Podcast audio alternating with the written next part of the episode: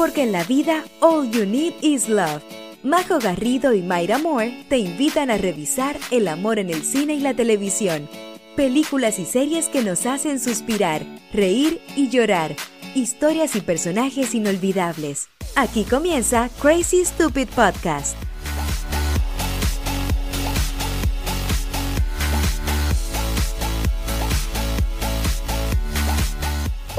Hola, hola Mayra querida, ¿cómo estás? Hola Majo, muy bien, ¿y tú?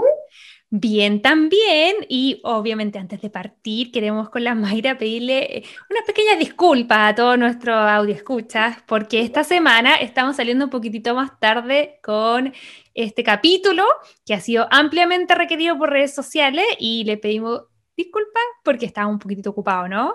Sí, sí, me pasó que, bueno, la Majo tuvo una semana intensa y después de que se terminó la semana intensa de la Majo, yo salí de vacaciones y no sé si alguien más se identifica con esto, pero que la semana de vacaciones termina siendo más ajetreada que la semana normal.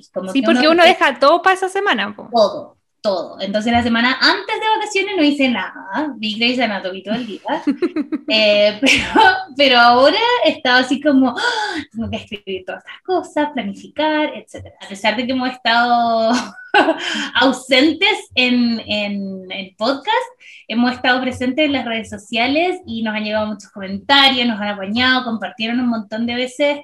Eh, a la Cristina y a la Meredith con pañuelo verde y morado, así que felices. Sí, bueno, para los que eh, aún no nos siguen en redes sociales, somos Crazy Stupid Podcast en Instagram y en TikTok. Y como decía la Mayra, se hace súper entretenido ir analizando en comunidad eh, todas estas romances, bueno, y en este caso, drama y qué drama. Y Oye, y a propósito de drama, Dramoncete que tuvimos la semana pasada, ya esto está un poco añejo, perdón porque no salimos a tiempo, pero tenemos que comentarlo, no lo podemos dejar pasar.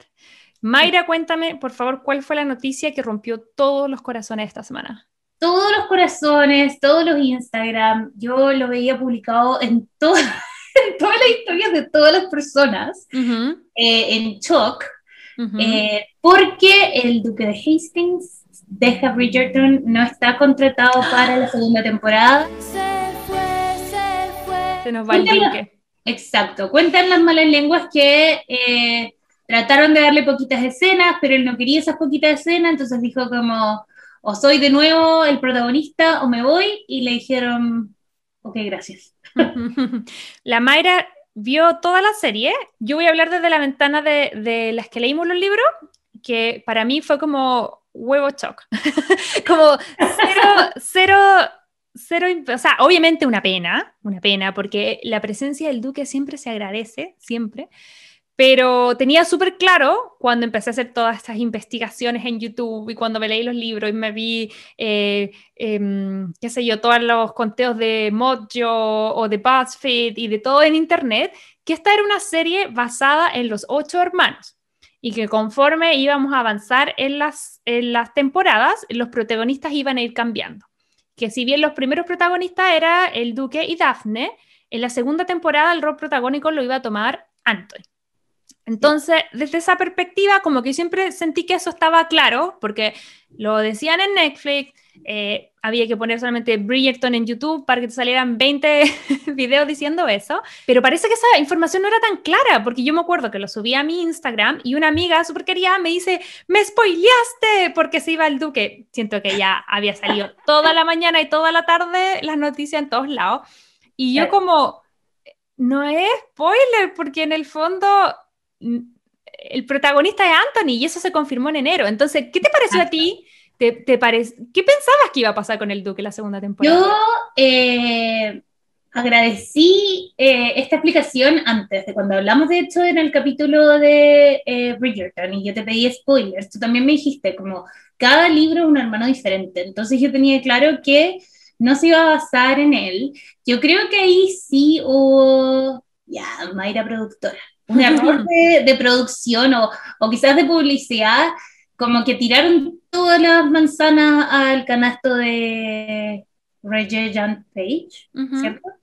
Em, y, eh, y, como te decía, como que en verdad cuando le ponías al lado de los hermanitos Bridgerton, claramente los hermanitos Bridgerton, a pesar de ser muy guapos, no se ven tan guapos, ¿cachai? Entonces yo creo que todo el mundo se enamoró de él y filo con los Bridgerton. Mm. Eh, Anthony creó súper poco como, como amor, como que nadie lo quiere mucho, mm. pero eh, sobre todo ligado a lo que vamos a hablar hoy, yo creo que Chonda tiene la capacidad de hacer que queramos a todos los personajes. Entonces, que ahí hay una oportunidad ahí me iba a detener yo, porque es súper importante lo que me estáis diciendo, yo creo que representa a la gran mayoría de la gente que no, tal vez no está escuchando. A mí me pasó que yo... Eh, en enero era el duque, el duque. En febrero yo era el visconde, el visconde. En marzo yo amaba, y todavía en marzo amaba a Benedict. Y bueno, eh, el único que ya leí el libro y fue como, ah, fue Colin. Como que yo creo que me, ah. me, quedé, me quedé en Benedict y ahí estoy. Entonces, lo que yo quiero como como, no, no es spoiler, pero quiero contar mi experiencia, que yo siento que se va a ver reflejada en la serie. La historia es tan bacán y es tan potente y es tan bonita que uno va como queriendo al, siguiente Bridgerton.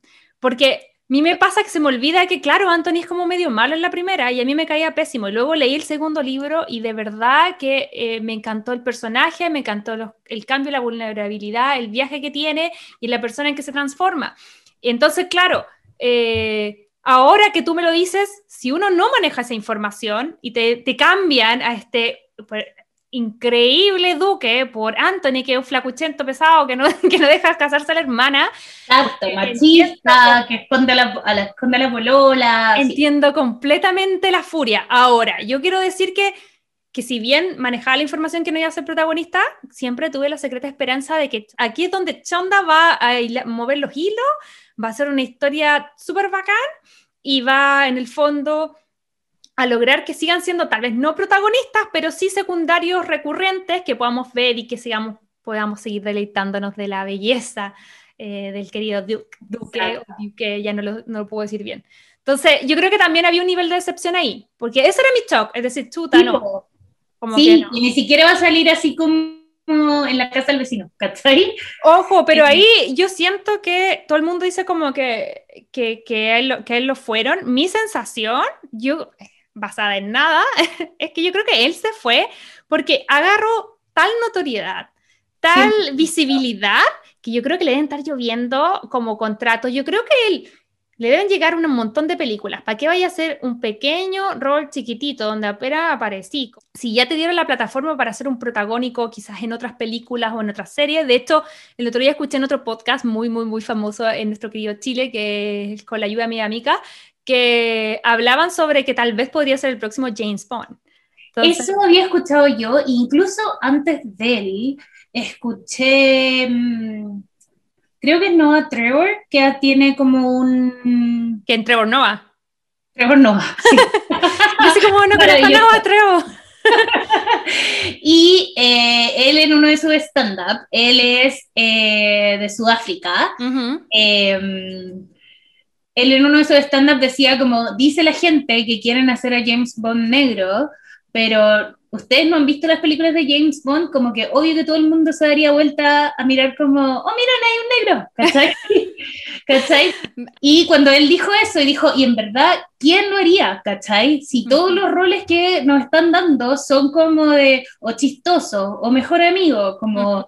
Y después sale este gallo, sale eh, Reggie Jan Estupendo, que tiene, pero así como una estampa que yo todo el rato le creo que es 007. Absolutamente. Oye, me da risa la comparación que hiciste porque, en confesión, yo siento que las dos personas más guapas que yo encontré en el último tiempo, que son como, ay, ay, sex symbol para mí, son Trevor Noah y Reggie.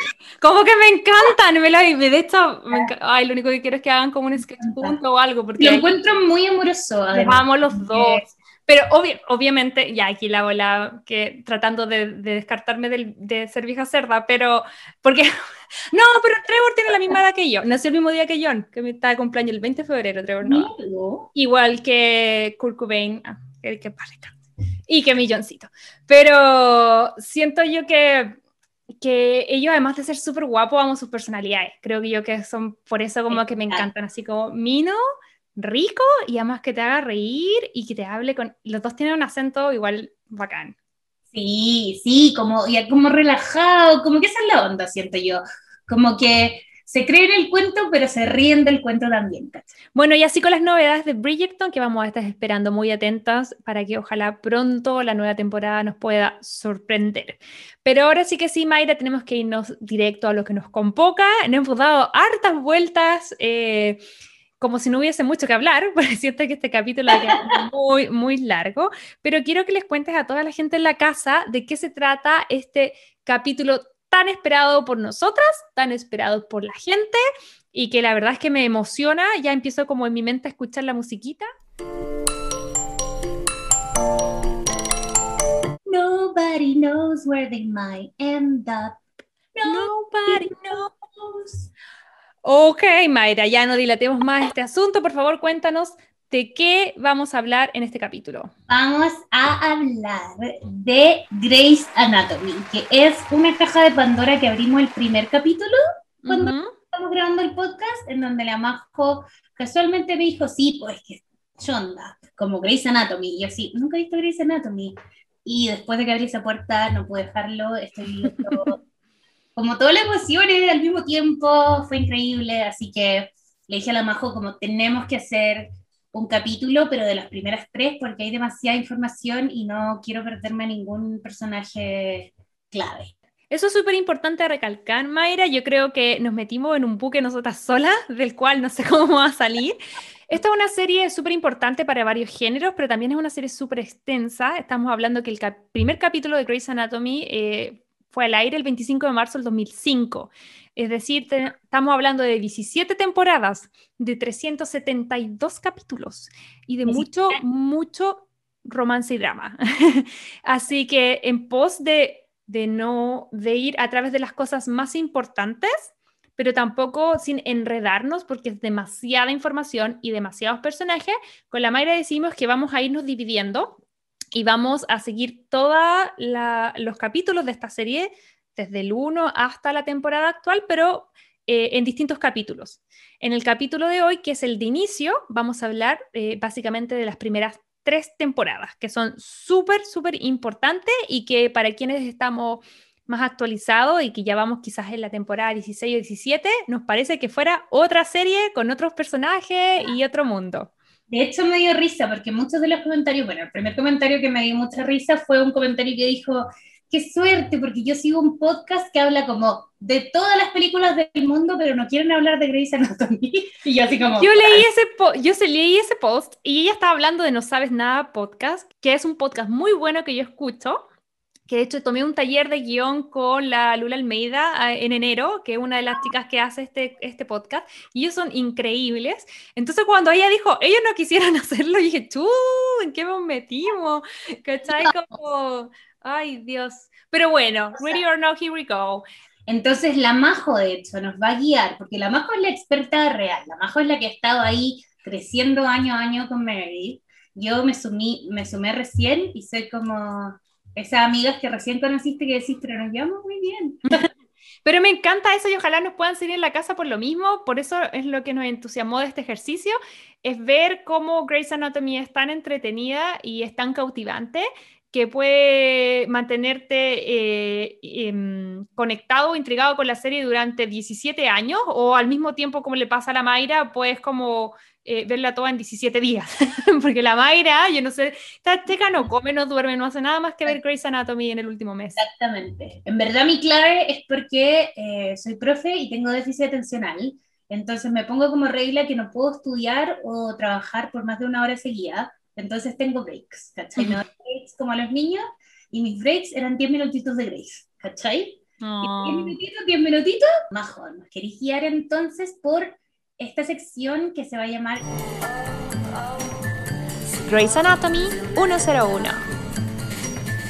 Cuando hablamos de Grey's Anatomy, estamos hablando eh, de iconos en todos los aspectos, desde el punto de vista actoral, desde el punto de vista de la eh, escritura, porque el genio detrás de esta serie, como muchos ya saben, eh, es nuestra querida Chonda Rhimes, a quien amamos, en mi caso, soy súper, súper fan de ella y de todo su universo, porque a esta altura ya estamos hablando de Chondaland, porque es la creadora no solamente de Grey's Anatomy, sino que también de Scandals, How, How Get Away with Murder, Private Practice, Station 19, un montón de otras series, entre ellas, por supuesto, nuestro querido Bridgerton.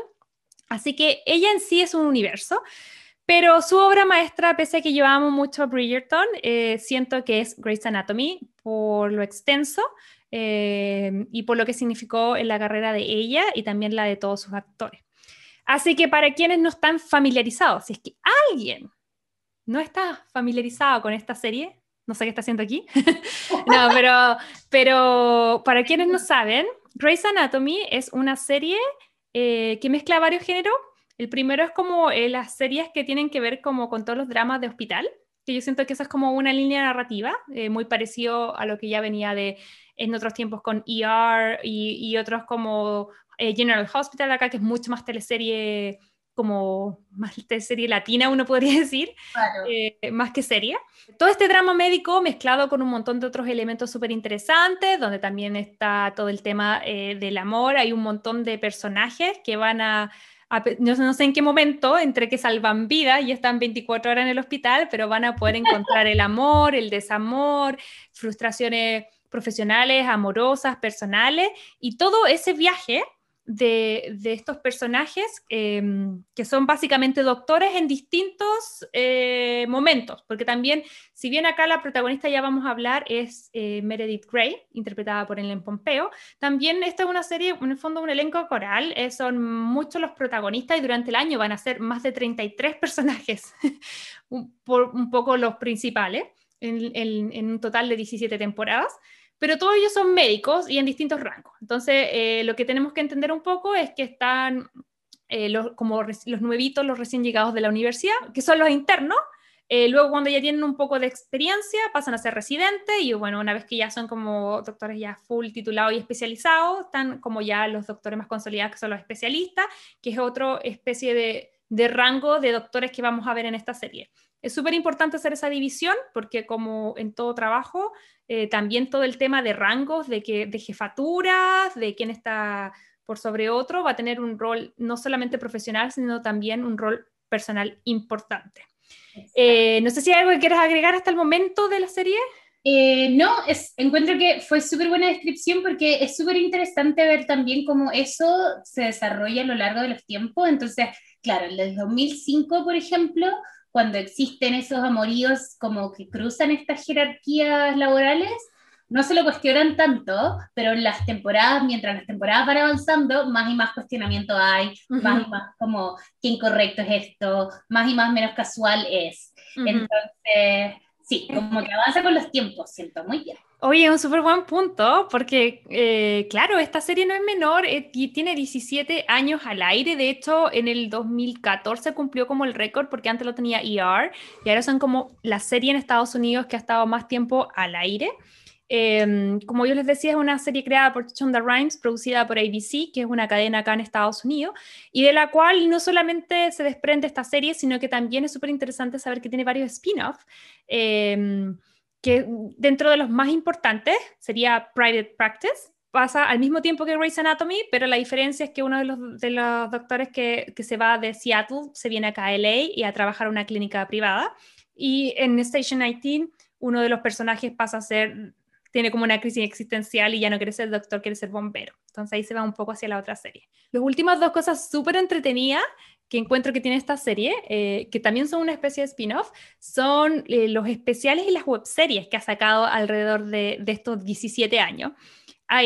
partieron primero haciendo como unas especiales que eran, por ejemplo, la temporada 6, que estamos hablando del de, mm, año 2009 por ahí, sacaron Seattle Grace, que era un on call, que era como una webserie que salió y era muy entretenida porque uno de los personajes que es una de las jefaturas abordaban más como el tema, como... En este hospital siempre queda la embarrada, entonces como el tema comunicacional de cómo limpiar eso, eh, habla esta serie y vemos a algunos de los doctores haciendo como, como comerciales para que el hospital se vea mejor, es muy, muy loco, muy raro. Hicieron lo mismo el año siguiente con Seattle Grace Message of Hope, que fue emitido en el 2010. Y lo que más me tinca a mí, que no la he podido ver todavía, es Grey's Anatomy B-Team, una web serie que ABC sacó eh, por internet el 2018 y que habla precisamente de los internos que son estos médicos, que, que los nuevitos, los que vienen llegan, recién llegando a la universidad.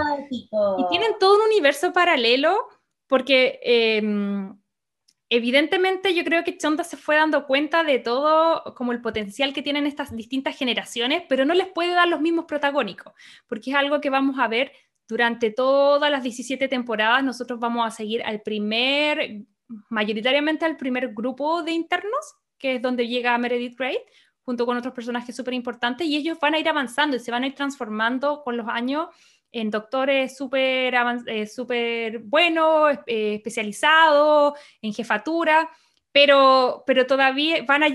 Y a la vez van a llegar generaciones de médicos nuevos y me encanta que los de Grey's Anatomy V son millennials.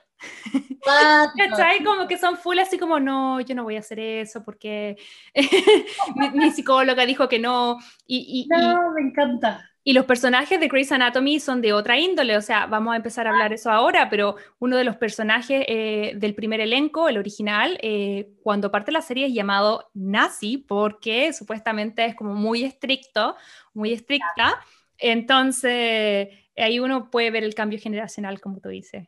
100%. Pero bueno, volviendo al tema de, lo necesario de, saber de Grey's Anatomy, entonces eh, vamos a seguir la historia eh, de un grupo de médicos en Seattle Grace Hospital, que es un hospital ficticio. No sé si te pasó a ti, Mayra, pero yo las veces que he visitado Seattle, que han sido un par, yo subo alguna foto en Instagram y mi amigo en Chile es como, anda a sacarte una foto en el Grace Sloan Memorial. Y yo es como, no existe. No es. la serie la graban en LA. Y ese también es tremendo spoiler. Yo no cachaba que después cambia el nombre del hospital. Eh, pero para mí, cuando decían Seattle Grace, yo asumí todo el reto. Ah, por supuesto. El hospital es un personaje más, es súper importante su nombre. Primero es conocido como Seattle Grace Hospital y luego va a cambiar su nombre a Gray Sloan Memorial Hospital, pero no vamos a dar el detalle del por qué, porque eso lo vamos a analizar cuando lleguemos a la temporada correspondiente. Pero sí es importante saber que eh, este es un hospital, así que pasa absolutamente de todo. Yo siento que si tuviera que describir Grey's Anatomy, diría, piensa en cualquier tragedia de cualquier índole, ya sea como climática, cualquier cosa terrible que pueda pasar, es algún final de temporada de Grey's Anatomy. Para cerrar un poco más, ya sabemos que van a ser 17 temporadas, 33 protagonistas, eh, pero ah, en este momento quiero hablar un poquitito más en detalle de los protagonistas de las primeras tres temporadas, que más adelante eh, Mayra en el resumen de Tu Mejor Amiga nos va a contar. Así que quiero partir por ella, la gran, gran e increíble Ellen Pompeo, que es la actriz detrás del papel protagonista, que es Meredith Grey. Un personaje súper importante que hasta la fecha es uno de los que sostiene las tramas y tiene el récord porque es el, el, personaje que ha estado en todos los capítulos. Así que bien por Meredith. Ella, em, si la pudiéramos describir en una frase, es una interna súper talentosa. Ella estudió medicina, viene de vivir en Boston y va ahora a hacer su como internado en el Seattle Grace Hospital en Seattle. Ella lo más destacable en un principio, tiene muchas cosas destacables, pero ella, eh, todo el mundo la conoce por ser la hija de una doctora que es una eminencia, em, como en la medicina, que es su mamá, Ellis Gray. Exacto, y además Ellis Gray también hace su primera reputación, como empieza a construir su reputación en este mismo hospital, entonces en Seattle Grace.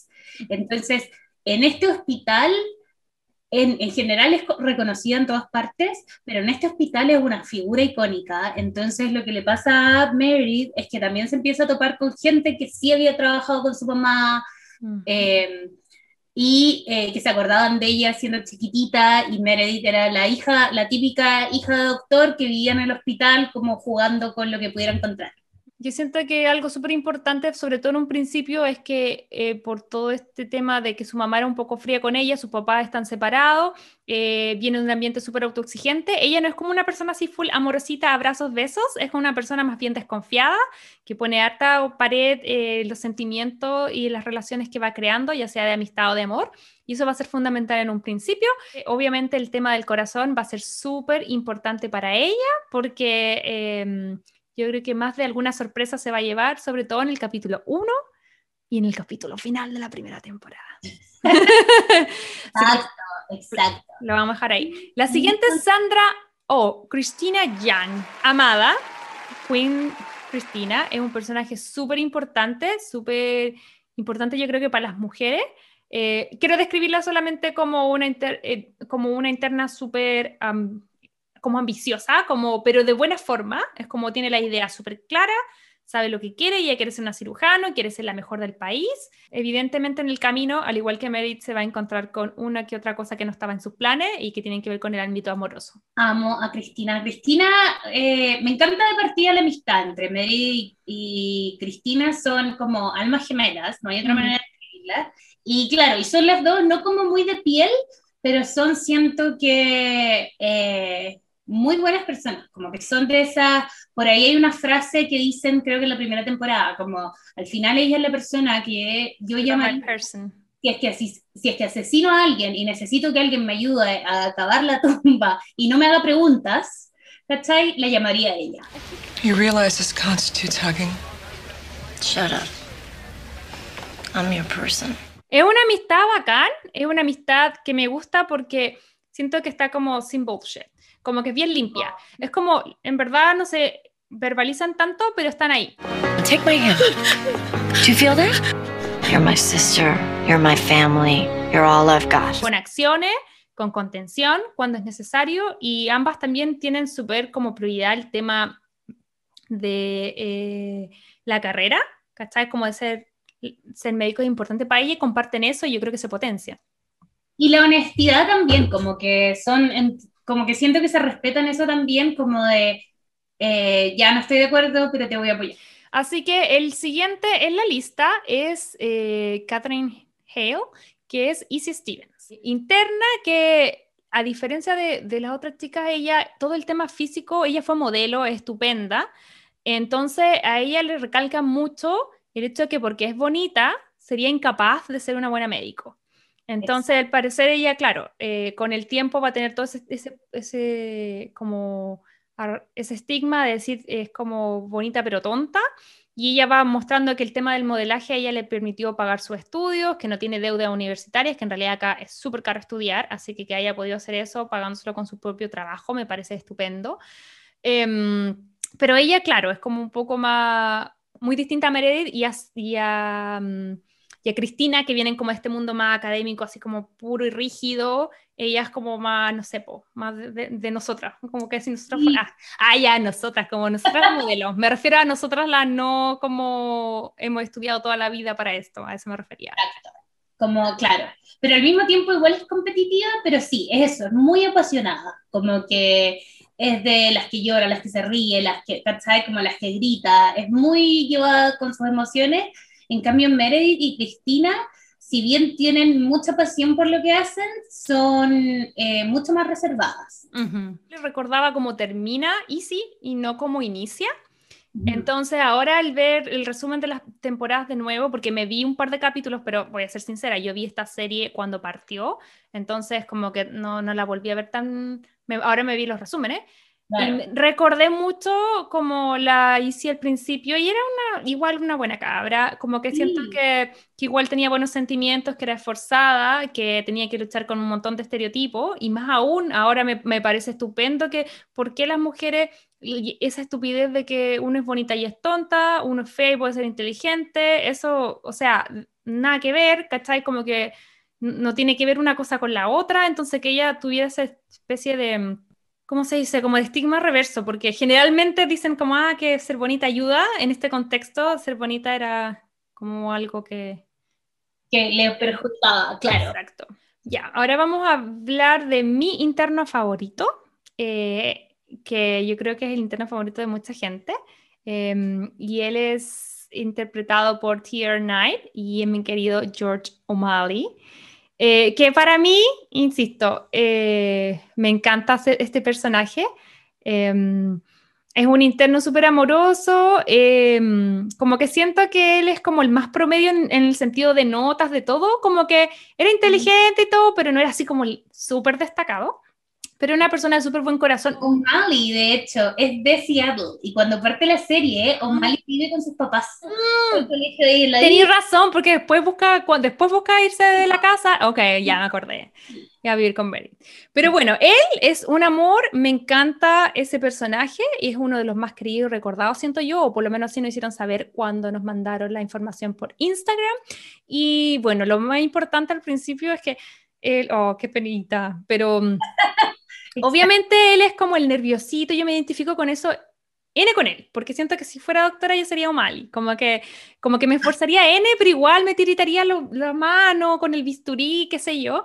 Entonces él, eh, una de las primeras eh, interacciones que tiene, eh, los primeros capítulos que lo, lo, cachan, que es como un poco más, así como, está más histérico, y lo tiran a los leones y, lo meten a hacer una cirugía y lo hace mal. Y bueno, obviamente hay una negligencia que después los otros doctores más como más expertos tienen que arreglar y con eso se gana el apodo de 007, que es básicamente con licencia para matar. Sí, y bueno, y importante también decir que él tiene como un super crush con Meredith, como del segundo uno. Se enamora del momento uno de Meredith y él es, claro, el otro día estaba viendo la serie y yo me dice, este actor como que se parece a Droopy, como ese perro y como con los ojos hacia abajo, así como... Sí, es verdad, tiene como sad eyes. Ya, y el último, el, y el quinto como interno que vamos a seguir es Justin Chamber. Eh, este actor interpreta a Alex Karev. Ay, que aquí me quiero detener porque, mm, a ver, este es como el pesote, el mala onda, el buller, eh, el que siempre está como fuera del grupo y el que es como el desagradable. Y originalmente, de hecho, no es de eh, la familia de los Meredith. Eh, es tan pesado que el otro residente que tenía a Alex pide que lo cambien. Y a Alex lo mandan con el grupo de Meredith para que eh, lo entrenen a nazi. Pero ¿sabéis qué? yo vi esos típicos como eh, conteos en YouTube y hablaban de que, eh, de que Justin Chamber no estaba incluido en el piloto, no grabó el piloto, sino que cuando lo grabaron y vieron, se dieron cuenta que había muchas mujeres y que querían hacerle un poco de peso a O'Malley, que era el único hombre dentro de los internos. Entonces grabaron luego a Karev supuestamente como en pantalla verde, y en el capítulo 1, yo no lo, yo no lo he chequeado si está verdad, como que lo pusieron encima, ¿cachai? Entonces por eso a partir del capítulo 2 sale más. Pero como que se dieron, grabaron el piloto y cacharon que era como que había muchas mujeres y como que necesitaban el peso como más... Porque había más personajes masculinos, pero estaban como, eran doctores cirujanos como más viejos, pero dentro de los jóvenes no había. Porque hecho el primer capítulo de Alex, Alex está con otro grupo de internos y el tema de Alex es que eh, básicamente trata como el hoyo a las enfermeras. Solamente quiero decir que a mí me pasa un efecto muy parecido eh, con Karev que con Anthony. Exacto. Eh, a eso voy. Si ustedes con el tiempo cambiaron de percepción con Karev, les va a encantar Anthony en Bridgerton. Eso no más les digo, porque siento que es como, es el viaje parecido y, y ahí también, como que nos enfocamos en que este sea como de las primeras tres temporadas, desde la visión que teníamos en las primeras tres temporadas. Sí, eso es súper importante porque para, con, para, intentar no dar spoiler, nos vamos a referir siempre en, en presente a la temporada que estamos hablando, pero eh, cuando yo digo que odio a Karev, odio a Karev de la temporada número 9. Exacto. Y como bien decía la Mayra, ahora sí dejamos a los internos y vamos a pasar al primer residente que es Miranda Bailey, interpretada por Chandra Wilson, que ella me encanta también, es una actriz increíble. Residente que quiere decir que es un poquitito mayor que los otros, ya lleva un par de años de experiencia, todavía no está así como full eh, titulada ni, ni como con la especialización, pero ya tiene más años, entonces está como a cargo de estos internos que llegan al hospital. Y ella es apodada eh, por su dureza y porque supuestamente es como muy así como eh, brígida, eh, la apodan la nazi. Exacto, como temían, ¿verdad? Así como chuta, te tocó la nazi. Exacto. Como, oh, al principio no tiene pánico, pero después. Y después tengo un descargo de la temporada 16, pero ya. Qué difícil va. Oye, le pedimos a la gente en la casa como disculpe, pero estamos triple pensando todo. Porque, a ver, llegamos a un consenso. Sin spoilers, spoilers no va a ser, porque si no, para eso véanse la serie y no escuchen el, podcast, porque tenemos que hablar de algo y vamos a hablar de los finales y vamos a hablar de lo que pasa. Pero lo que intentamos hacer es triple pensar en no decir ninguna información que tal vez si solamente han visto las primeras temporadas, les puede afectar en las temporadas más actuales. Pero también paciencia, porque se nos puede salir uno que otro. Y el director del hospital es el siguiente personaje, es Richard Weber. Así es, interpretado por Jane Pickens, que a mí él me encanta porque no sé si habéis visto como al actor, pero el actor es como súper, así como que se viste demasiado extravagante, es como muy como joven para vestir, no sé, como que tiene mucha onda ese actor. Eh, comparado como con Weber, que Weber es seco, pero, o sea, es como muy bacán como doctor, pero no tiene así como onda. En cambio, el actor es como viejo cool, ¿cachai? Es como muy entretenido verlo así como en persona. Eh, Richard Weber es el jefe de cirugía. Eh, acá el detalle más importante es que, bueno, él, obviamente como jefe de cirugía está a cargo un poco de los internos, le hace como, un, ahí la Mayra nos va a contar más adelante la interacción que tiene con ellos pero en el pasado tuvo una affair con la mamá de Meredith. Y yo siento que esto no es spoiler, esto hay que decirlo del momento uno, porque es trascendental para la historia. Y se cacha el tiro que eh, Richard Weber inmediatamente reconoce a Meredith Grey, que inmediatamente hay como hay una conexión, como yo conozco a tu mamá, como, y también inmediatamente hay como una sensación casi como de la voy a proteger, la voy a cuidar, ¿cachai? Como... Y bueno, ya me van quedando un poquito menos, voy a tratar de ir más rápido. Los attendants, que son como en el fondo los doctores que ya están como ya los más viejotes, que están titulados, que ya sería como obviamente eh, Weber, pero también aquí vienen dos personajes súper importantes. Voy a partir con Isaiah Washington, que interpreta a Preston Burke que es el jefe de cardiología, que básicamente es súper seco, es como súper bueno en lo que hace, es también muy ambicioso y él tiene los ojos puestos en el puesto de Weber. Él quiere ser como director del hospital en algún momento, está tratando de hacer como de concentrarse en lograr ese objetivo. Em, Weber es como re bueno para hablar y no cumplir, porque Weber en estas tres primeras temporadas le ofrece el puesto a todo el mundo. Así es, entonces está toda esta pugna, entonces aquí hay dos cosas importantes que hay que saber de Isaac. Primero que es como el némesis de eh, otro personaje importante que voy a nombrar al final, que es como el otro candidato natural a, a como suceder a, Richard Weber. Y el otro es que él tiene mucha onda onda con Christina Young, que es el personaje que dijimos de la Sandra O, y eso va a ser súper importante en las primeras tres temporadas. Realmente porque Burke es como seco en cardiología, pero es un nerd. Entonces, cuando cacha que Cristina es tan seca, es como una atracción intelectual, ¿cachai? Como hay mucha, mucha onda. Sí, es verdad.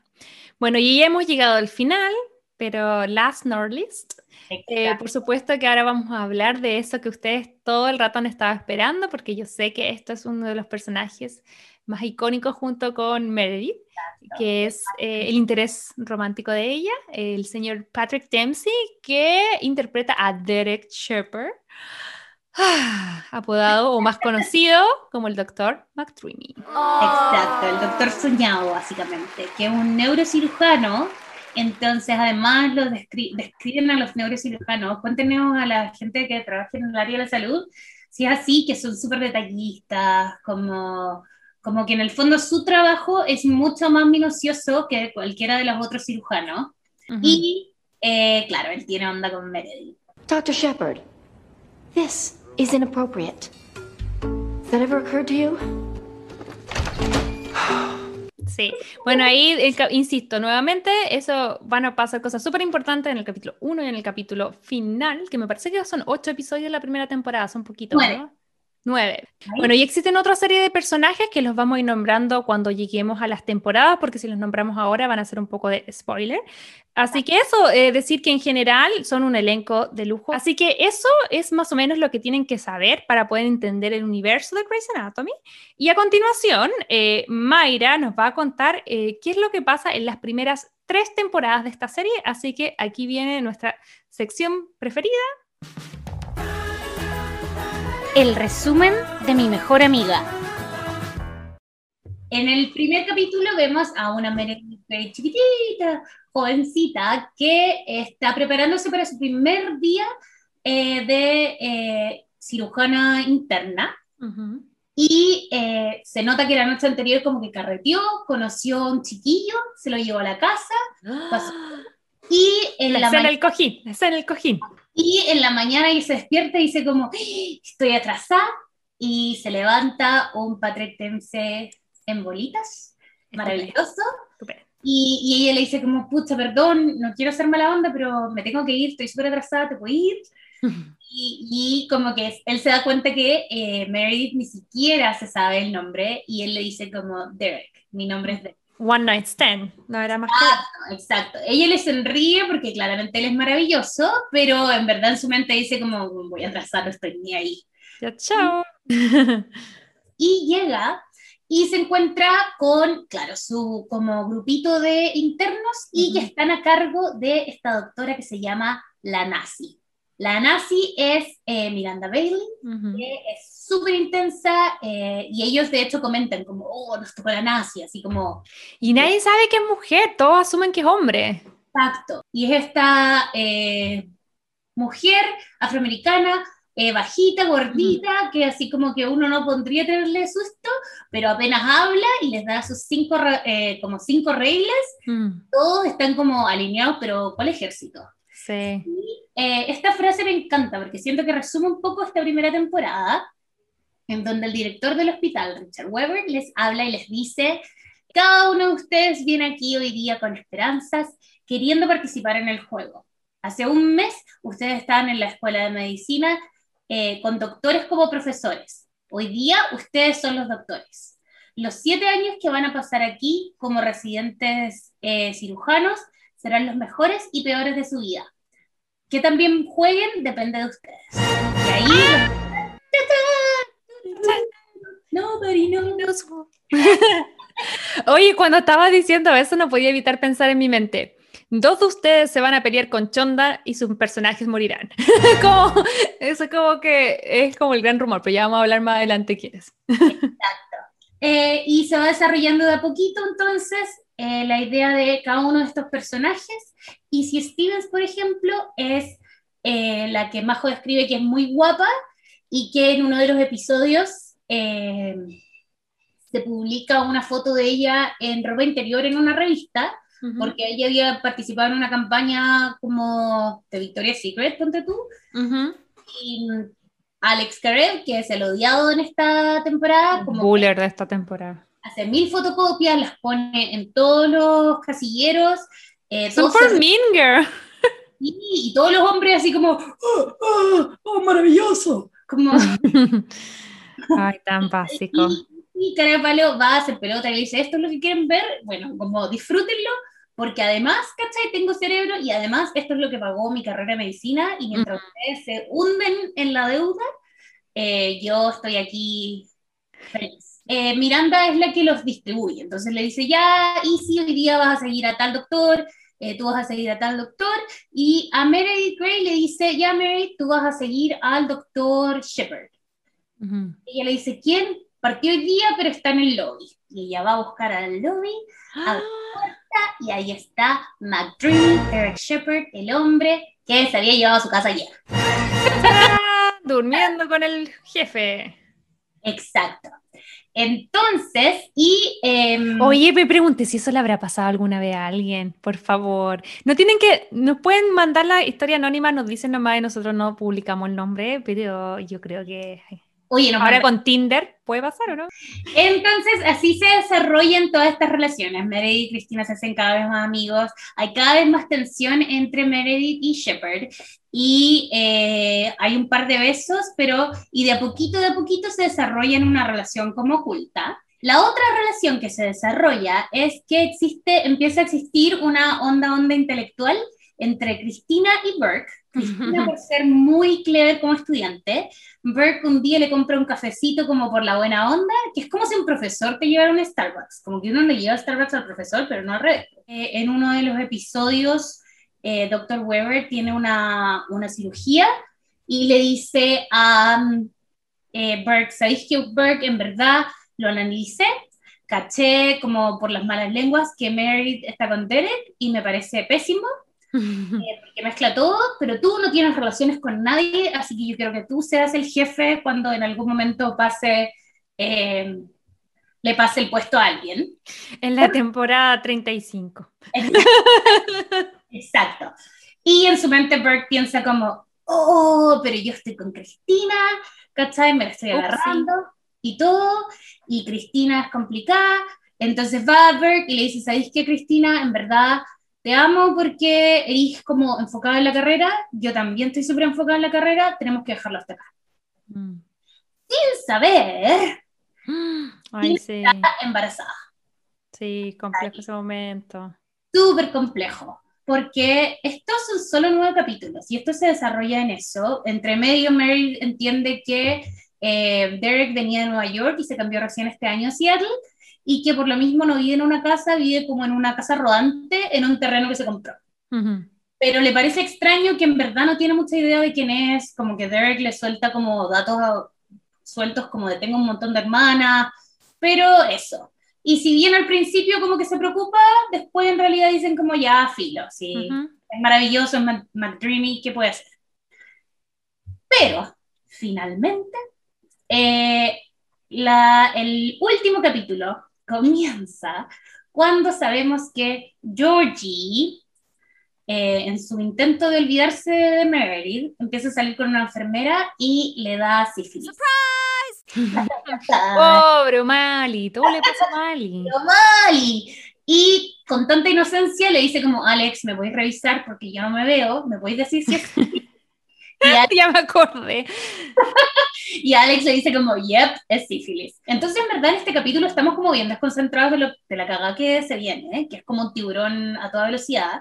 Pero estamos bien desconcentrados porque nos estamos riendo de que hay una llamada de emergencia, que hay un- ah, básicamente una pandemia de sífilis entre residentes internos, porque todo el mundo está durmiendo con todo el mundo.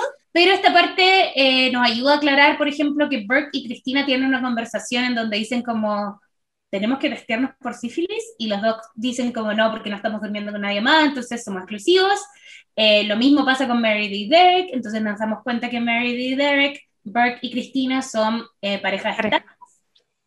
Em, y al final también aprendemos que Alex había estado con esta enfermera. Básicamente, Alex le dio sífilis a la enfermera que le dio sífilis a George.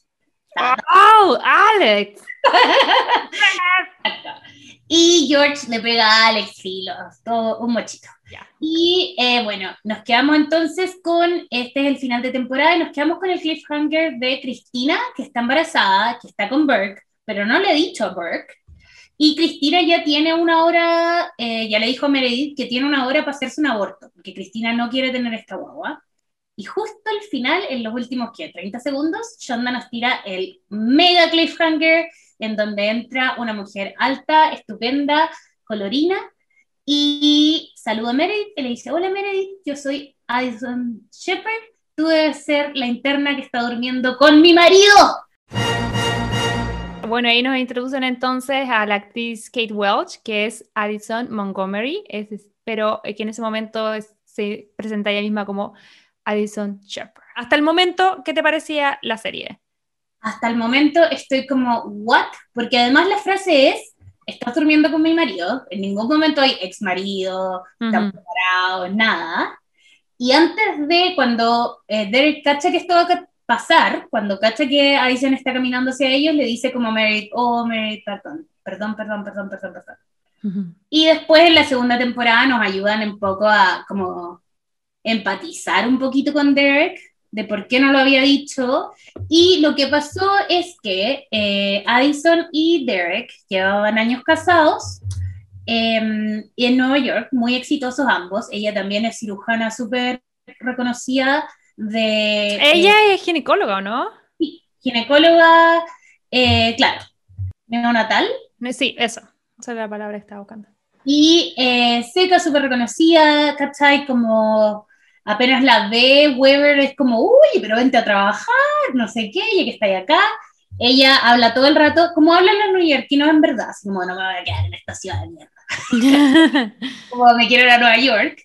Lo que nos explican es que Em, Derek llega un día a su casa y encuentra a Addison Montgomery con un hombre en la cama y este hombre no es nada más ni nada menos que Mark Sloan, su mejor amigo. Interpretado, interpretado por Eric Dane, estupendo, estupendo. En ese momento nosotros no sabemos qué es estupendo porque no, no lo muestran al tiro. Ah, pero chuta, ya, de nuevo me adelanté, perdón. por eso le hizo la Mayra, porque yo lo vi hace tanto tiempo. y Meredith le dice como, ya, te entiendo, pero en buena... como igual no me dijiste, te saltaste como tremenda parte de tu vida, me dijiste que tenía que otra hermana, pero no me dijiste que te había casado, eh, ¿cachai? Que te había, porque te había venido. Y igual tiene un punto ahí la Meredith. Y, y, tal vez en el One Night Stand podía pasar, pero ya después cuando se la encuentra que trabajan donde mismo, era como, pucha, esta es mi mochila, que también podría ella tomarla o no tomarla, pero el hecho de que le haya ocultado su situación era lo que yo creo que más le picaba. Exacto. Y de ahí en el fondo como que terminan, pero eso no implica que Derek vuelva con Addison. Eh, Derek de hecho habla como con todo el mundo, va y pelea con Weber y le dice como es broma que lo trajiste a trabajar acá, sácala, sácala. Está como, échala, como por algo me vine de Nueva York, como no puedes contratarlo.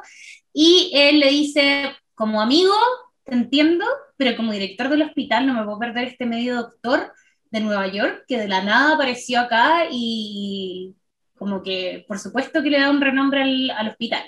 Y eh, en eso se nos explota básicamente el segundo eh, cliffhanger, que era que Cristina estaba embarazada. y un día está en una operación con Burke y Burke está siendo súper pesado, haciéndole un montón de preguntas porque Cristina venía tarde. y Cristina como que sudaba, por primera vez no se sabían las respuestas y de repente, ¡pum!, se desmaya y cachan que es porque eh, Cristina había tenido un embarazo ectópico, es decir, que la guaguita se estaba eh, desarrollando en uno de los, en una de sus trampas de falopio. Mm. Y la trampa de falopio explota. Mm. Em, es súper peligroso eso si no se, se hace una cirugía a tiempo. Exacto. Entonces, y ahí es cuando Burke, leyendo esta pizarrita, se da cuenta que está embarazada, eh, que estaba embarazada, que ya no está embarazada. Em, es que eso además, no solo el hecho de, enterarse ahí de su paternidad, sino, sino que el hecho de que eh, es súper riesgoso para la vida de Cristina, esa, ese tipo de embarazo. Entonces, no es solamente como, oh, es como mucha información que procesar, siento yo, en un segundo. Pero justo este día están en el hospital, no solo pasa lo de Cristina, sino que también llega de la nada, Meredith empieza a escuchar que viene alguien gritando, diciendo como, son todos unos mediocres, son todos unos novatos, y es su mamá eh, que tiene una diverticulitis. No me acordaba que llegaba por una diverticulitis. Sí, me siento tan tienen que operar, ¿cachai? Y en el fondo, eh, Ellis está con Alzheimer, donde piensa que George es su marido Thatcher, que es el papá, el ex marido de, Ellis, el papá, de, Meredith. Entonces, como que George cada vez que la va a chequear, Ellis le dice como, déjame, Thatcher. Pobre Mali tiene mala cueva hasta para eso, hasta lo confunden. Porque recordemos que, como habíamos mencionado en la temporada número uno, ellos son eh, o sea, protagonistas de un gran amor, amor prohibido, em, cuando eran jóvenes y que va a tener hartas repercusiones que vamos a ir descubriendo en el futuro. Y eh, ya conocemos también a la esposa de Weber porque de repente va al hospital así como a reclamarle, así como nunca está en la casa. Y mm, eso, y acá en verdad se empieza a desarrollar eso y ya después de esta situación, eh, Burke va y le dice a Weber, somos pareja. Pero Weber le dice como, pero tú eres un hombre soltero, ella es una mujer soltera, viniste a decírmelo, como todo está bien. En eso, Derek está tratando de volver con Meredith ¿Mm? y eh, Addison cacha que eh, Derek no está ni ahí y agarra los papeles del divorcio y le dice, ¿sabes qué más Derek? Fijo, acá están los papeles del divorcio, ¿cachai? Eh, apenas los firmé, yo los firmo y me voy. Y eh, justo después de eso, Mary le había dicho como, en verdad estoy chata, te estoy menos, eh, pero tenéis que elegir. Y al final, y viene aquí la escena que es clave en donde Meredith dice, ya, filo con mis traumas, filo con esto de ser eh, lejana, y le dice como... So pick me. Choose me. Love me. Eh, la verdad es que yo sé que a lo mejor estáis confundido, pero no puedo dejar que eh, la elijáis a ella solo por no saber cómo me siento. Y al final eh, se sigue desarrollando esta historia de romance, pero en esta segunda parte de la temporada es otra la historia clave, que es donde Easy en realidad tiene mucho más protagonismo. Easy empieza a tener onda con Alex, hasta que en un minuto Alex se empieza a poner un poco celoso porque Easy tiene mucha onda con un paciente eh, que tiene problemas cardíacos, que es Denny Duque. Puedo hacerte una infidencia, como que yo estúpidamente, en todo, cuando veía esta serie yo pensaba que era Javier Bardem, el actor.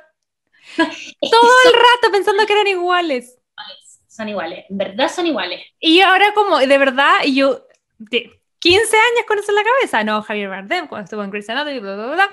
Seguramente después de eso llegó la, la Penélope Cruz a, a, Hollywood, bla, bla, bla. Y armando este capítulo, ordenando un poco, porque obviamente uno no se sabe de memoria todos los nombres y de todos los actores. Es como que salía el, el, nombre del personaje que es Danny y sale otro nombre de otro actor y yo así como, ¿what? No es... Se llama Jeffrey, Jeffrey Dean Morgan. Como los famosos que se parecen, que es como yo encuentro parecía a la Katy Perry con la Zoe de Chanel.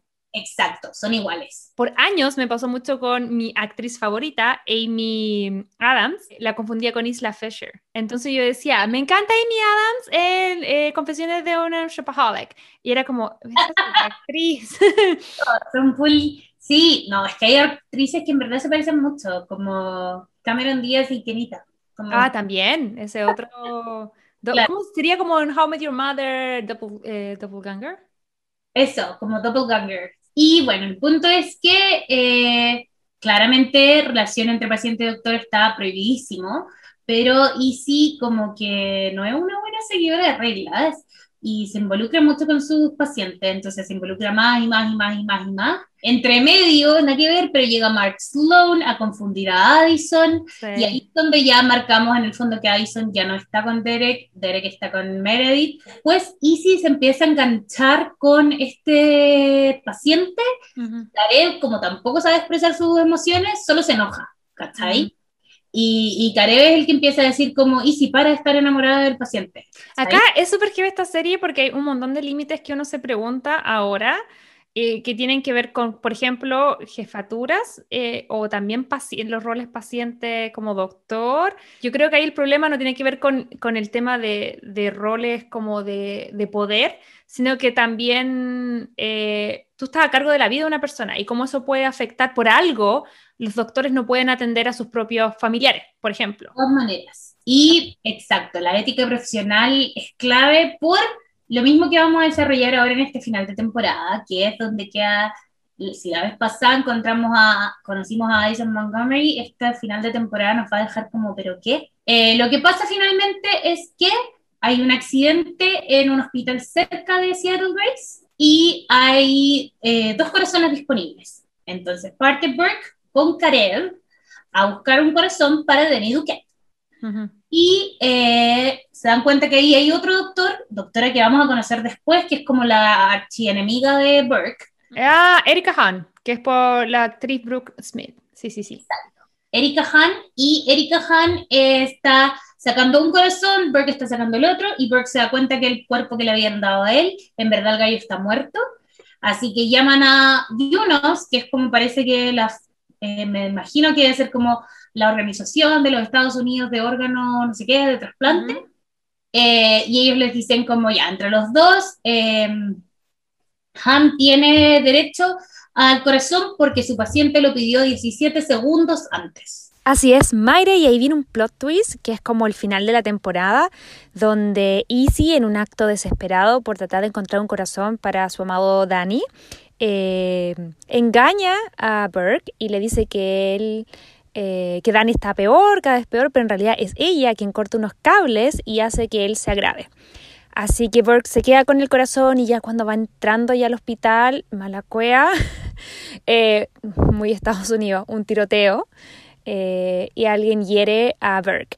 Así que bueno, ahí con todo ese rollo, eh, el corazón no alcanza a llegar a tiempo y Dani fallece. Y ahí es la escena icónica en donde vemos que nadie puede hablar con Izzy, nadie puede Mm. convencer a Izzy de salirse de la cama, excepto Alex Caret, que le dice como, Izzy, ya se fue, este es solo el cuerpo.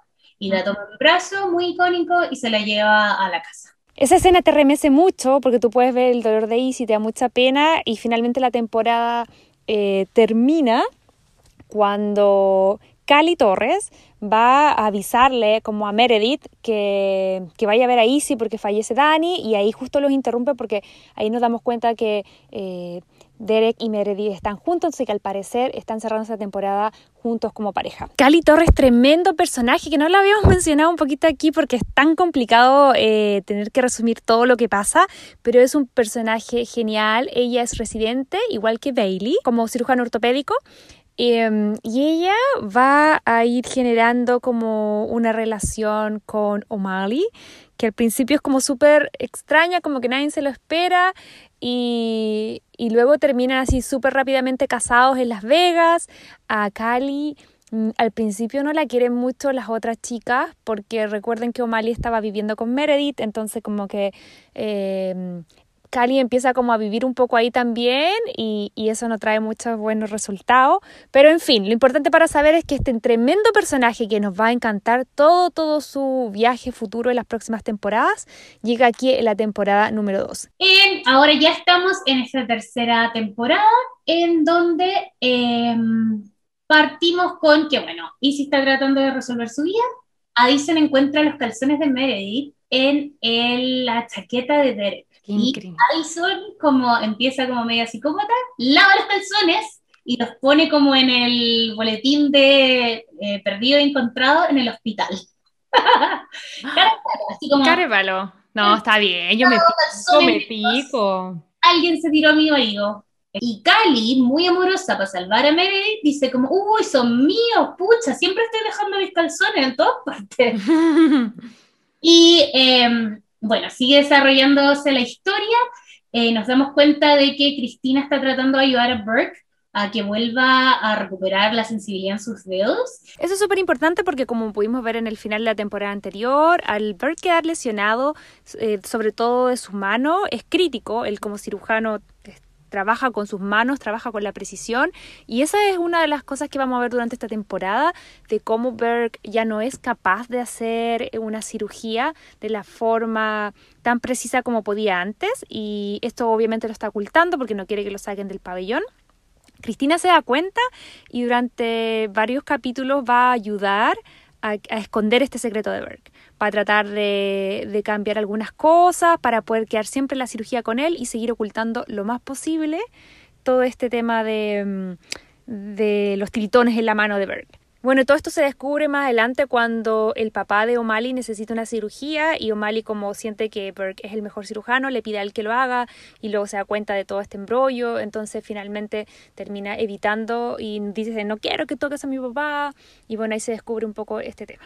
El punto es que al final, eh, en, el, en la mitad de temporada, de nuevo, es donde eh, queda la escoba porque un ferry, eh, hay un choque de un ferry y tienen que partir todos los internos a ayudar como con el accidente, a uh -huh.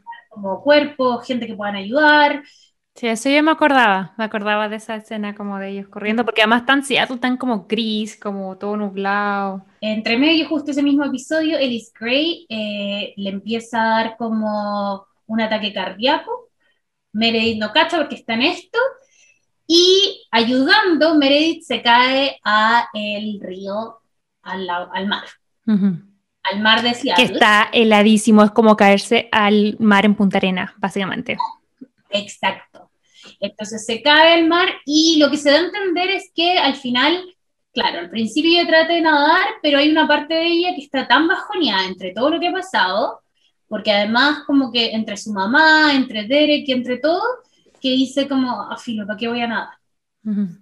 Y eh, Derek la encuentra y la rescata, por supuesto, se mete al agua, la saca y la llevan a, al hospital. Uh -huh. Todo el mundo la va a ver. Cristina va y le dice como, por favor, no te después, justo en ese momento le dice como, porque en verdad todo este rato he estado evitando decírtelo, pero me voy a casar con Burke. Derek está claramente con Meredith, Cristina está claramente con Burke. Eh, Burke y Cristina son un poco más estables, viven juntos y todo. Eh, está con O'Malley en algún momento. Sí, sí, O'Malley que en un momento como que eh, lo semi-patean y, y, y, se va a vivir con ellos. Igual ahora que lo veo a distancia, O'Malley y ¿cómo se llama? Cali, me parecen así como tan imposible. Imposibles, como no, sobre todo como uno sabe para dónde van los dos personajes y me parece así como se me había olvidado completamente que ellos Exacto. bien casados y todo, me risa. Sí, de hecho, al final de este capítulo es donde queda la escoba, porque eh, Meredith le pasa esto, que se cae, que la tratan de revivir de eh, la hipotermia y Meredith en su cabeza se encuentra con todas las personas que han muerto y al final se encuentra con su mamá y nos van a entender que la mamá de Meredith se murió y la mamá le dice como casi como perdón por nunca haberte dicho que te amo, eres maravillosa y eres todo. Sí, me acuerdo, esa escena es muy bonita. Y ahí Meredith decide como, decide despertarse, pero en verdad se despierta. Y Cali y George en verdad tampoco se llevan bien, porque se casaron súper de la nada su relación nunca fue estable, incluso pololeando. y, em, y en eso, uno día, en de los días que tienen pelea, George va a descargarse con Izzy, se curan y hacen el delicioso. Eh, eso sí que no me pegan ni juntaban. A mí Meredith con O'Malley no me, no, no. Yo creo que aquí es porque ya venían problemas y estaban tratando de hacer sentir a los personajes cómodos. Eh, y están durante toda esta temporada como entre, le decimos uno a Cali, entre medio nos enteremos que Cali es millonaria, así, pero a nivel Dios, mm. eh, y que su papá es como este papá latino, así como, ya, pero yo tengo que aprobar con quién te vas a casar. Con todo eso en la cabeza, los internos tienen su prueba final para convertirse en residentes. Mm. ¿Y, ahí es donde todos pasan menos O'Malley? Todos pasan menos O'Malley. Y O'Malley decide que se va a cambiar de hospital, que no hay forma de que vaya a hacer sus años internos de nuevo. Nosotros asumimos que no lo vamos a ver en la próxima temporada o no sabemos qué, va, a pasar. Eh, y eh, después de eso no hay ni mucho tiempo de ni de reír ni de nada, porque el día siguiente se casa Cristina. Mm. Aquí básicamente la escena icónica es viendo a Cristina que cede tanto en la planificación de su matrimonio que al final termina cediendo en dejar que la mamá de Burke le depile las cejas. ¿Verdad? Me había olvidado. Qué buen meme. Bueno, y ahí ya entramos de plano al final de esta temporada, que está marcado por la boda, o mejor dicho, la no boda eh, de Cristina y Burke. Em, a mí se me olvidaba hasta que tú subiste como a redes sociales como esa escena donde la Cristina sale sin cejas, porque Cristina está tan agobiada porque ya la mamá de Burke y todo el mundo toma control de, de su matrimonio y todo, que ya la deja hacer incluso que le depile las cejas. Y, bueno, en resumen de toda esta situación estresante, ella no se quiere casar, tiene como un meltdown y está ahí como voy o no voy, le pide a la, a la um, Meredith que la convenza para que vaya al altar y en esto que se demora, se demora, Burke se da cuenta, la va a buscar, le dice que él no se quiere casar con ella porque ella no se quiere casar con él. Así que hay eh, corazoncitos rotos y este es un gran final del cual vamos a desglosar mucho más en el me gustó, no me gustó y en el tecito porque mm, vamos a ver de ahora en adelante cuánto los finales y las cosas que hemos hablado de estas tres temporadas, cuánto se relacionan lo que estaba pasando en la historia con la teleserie tóxica que estaba pasando atrás de cámara. 100%. ¿Me gustó o no me gustó? Muy, muy, muy en general, eh, fíjate solo en estas primeras tres temporadas, Mayra, eh, yo me da risa hacer esta pregunta, pero la voy a hacer igual. ¿Te gustó o no te gustó esta serie?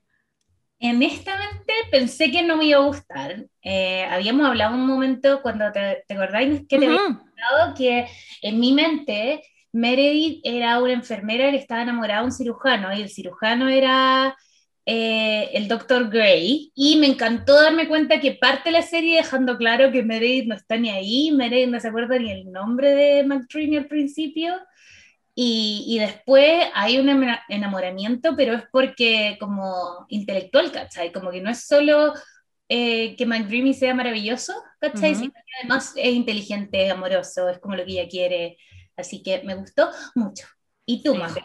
Bueno, a mí también me gustó harto, ya lo he dicho en innumerables ocasiones. Para mí es una de las series de base. Siento que me ha acompañado como toda mi vida. Igual más adulta, porque esta serie partió cuando yo ya estaba en la universidad, pero es una serie que, que siento que eh, me pasa muy parecido que con la música, que mm, hay ciertas etapas o ciertas temporadas que me hacen recordar en, en qué estaba yo cuando estaba viendo la serie. Hay un momento de Meredith para cada momento de mi vida.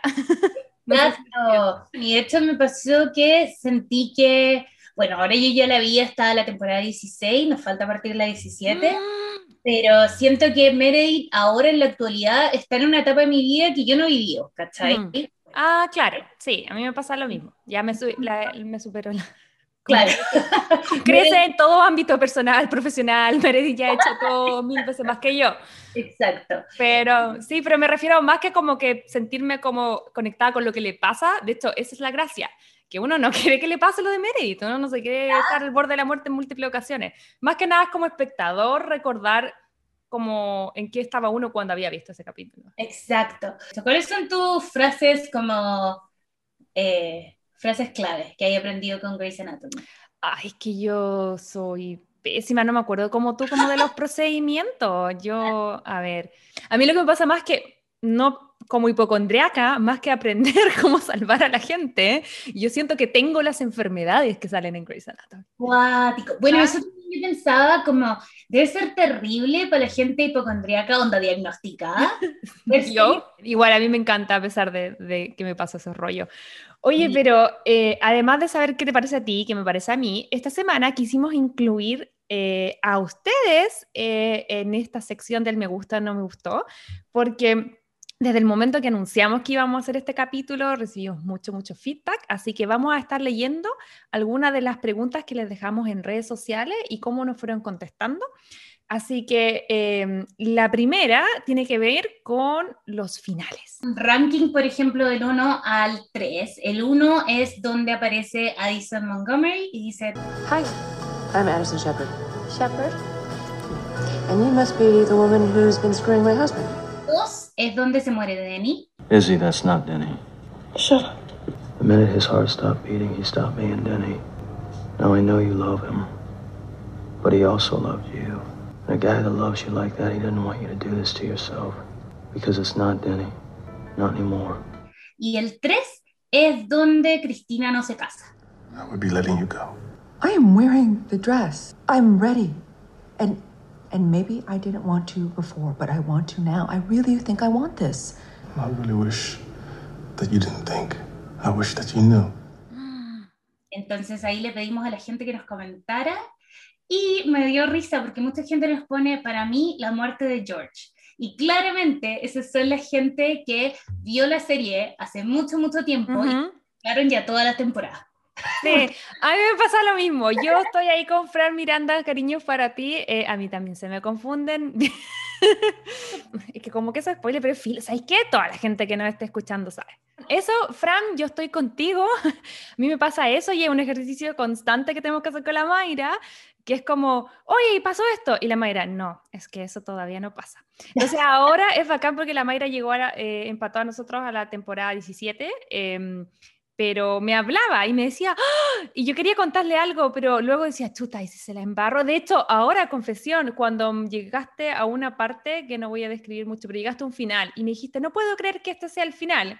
Me lo dijiste, yo sabía que ese no era realmente el final, que te faltaba todavía un poquitito No. de ver algo. eh, Y de hecho te lo dije, te lo escribí y después dije, ¡Ah! tremendo spoiler, y borré, borré el mensaje y después te dije, ah, me equivoqué. Porque también pasa mucho en la línea temporal que hay muchos cliffhanger, pero también hay muchos inicios de temporada que responden cosas. Entonces, cuando uno vio la serie mucho tiempo atrás, no te acordabas si fue el final o si fue el principio de la temporada siguiente. O si fue, por ejemplo, Denny, el que muere en la temporada 2, eh, tiene como mil ataques cardíacos. Hay mil veces que se va a morir, mil veces que se salva. Entonces ya cuando se muere la última vez, Ujú. esto es muy ya desapegada del personaje. Pero si lo vieron, Sí, cuando se muere la última vez. Entendemos que si lo vieron recién estén así como, pero weón, cuando se murió. Pero para nosotros ya murió muchas veces. Entonces, todavía no puedo creer que haya avanzado 16 temporadas. ¿En cuánto te demoraste? ¿Un mes? ¿Dos meses? ¿Un mes? Yo creo. Em, Porque piensa que tuvimos esta conversación de deberías ver Grey's Anatomy cuando partimos este podcast, tal vez la semana 1. ¿Y eso ha sido fin de febrero, principio de, de marzo? Voy a escribir en mi WhatsApp, Burke. Y ahí debe llevarme como a... La primera vez que hablamos de Burke. Mira, mira, el 23 de febrero, Burke tiene onda con Cristina. Y ese tipo de pregunta, y era como, ¿qué quieres que te, que te cuente el final? Cuando me pregunta y eso, y a la gente en la casa, también vamos a expandir esta pregunta. Cuando los amigos le preguntan ese tipo de cosas que la Mayra me preguntó, ¿de verdad quieres que te conteste y te arruine, te spoile el final? ¿O qué hago? Porque te digo, sí, se van a casar, pero no iba a quedar embarazada. Como que no podía como confirmarte, yo solamente como emojis, o como, oh", no, y yo así como, no sabes nada. Como que insisto que con eso intentaba no decir, no decir ningún spoiler. Exacto. El 19 de febrero le mandé a mis amigas, estoy viendo el primer capítulo de Grace. Ok. Transparentemos hoy día es 9 de abril. Y ya, ya está en la última temporada. Comenté, eh, bien zorro Meredith, po. ¡Ay, Mayra! ¡Qué jugona! Salió la señora Y... de adentro. Ah, ya, es porque, ya, es porque cuando le roba la, la, la cirugía a Cristina. Ah, Porque- pero no se la roba si es Derek el que se la da. Y Cristina, ahí el problema es porque ellas se pusieron a, a hacer cosas que no les correspondía, porque ellas se autodividieron la cirugía y no era up to them, como era como, es como que, no sé, pues, en el fondo yo tomar una decisión que le corresponde a una jefatura mía, ¿cachai? Y después me para porque no me respetan la decisión. Pausa, Derek, el doctor no sé qué, ¿no es el que se tiró en el primer minuto? El doctor no Nada, sé qué. Mayra. McDreaming. Sí, tan entretenido. Creo que nuestro WhatsApp en el último mes, más allá de ponernos de acuerdo con grabar este podcast, es como, ¡Oh! Pasó esto. Oh, pasó esto. Ya filo, Cristina y Burke son mi pareja favorita. No. Qué ¿Sabes fe- qué me pasa? Tú decías como, me gusta Burke, y yo decía no, y creo que quiero avanzar un poco porque siento que tanto Easy como Burke me pasa lo mismo. Ya confundí eh, sus personajes con, con todo el- la chimuchina y todo el escándalo con el que salieron de la serie y como todos los rumores de actitudes tóxicas en el elenco. Entonces, claro, Easy no es tan mala y tienes razón, Burke. Ahora que como que vi de nuevo los capítulos, no es mala persona, pero yo ya tenía en mi mente el cómo había salido la serie, entonces lo tenía así como, ah, me carga Burke. Pero en realidad me carga Isa- Isaiah, ¿ya? Sí, Isaías Washington. Washington, sí. Exacto. Cerremos esto y Sí, después... copuchas. Démosle. Ya, Ya. después vamos a seguir leyendo comentarios y vamos a irnos con las copuchas de, de- que rodean a Grace. Mucho. Mi book viajero dice, ay no, yo sufrí mucho con la muerte de Dani. Que me risa porque uno dice Dani y el otro dice Denny. Exacto. Ah, Meléndez 92 dice la muerte de Denny. Aunque debo decir que amé a que Cristina no se casara, sobre todo después de que le cortaron sus cejas. Muy cierto. De hecho, yo creo que ese es el ranking que armó la gente. La gente como que dice, en verdad, la primera es la más chocante, la segunda es la más triste y la tercera, a pesar de que uno en ese momento dice como, "Ah, Cristina, pobrecita, ahora dice como, uff, menos mal. Sí, es verdad. Poppy Colores dice que de la primera, obvio. Y Claudio Lea dice, "Mm, yo quedé peinada para atrás con el final de la primera. Y Así que, todas, todas. sí, al parecer ese sería el ranking entonces. También preguntamos cuáles eran los personajes favoritos y cuáles eran los personajes eh, que más, como los más odiados. Así que en términos generales también nos contestó harta gente y se fueron repitiendo algunos de ellos, que eran, por ejemplo, McDreamy Forever, que siempre McDreamer, Cristina Young también, dice Cristina amada por siempre, eh, Nader Fa, o sí, Nader Fa dice, amo a O'Malley 007 y odio a Burke. ¿Viste? ¿Cachai? Como que por ahí está una cosa.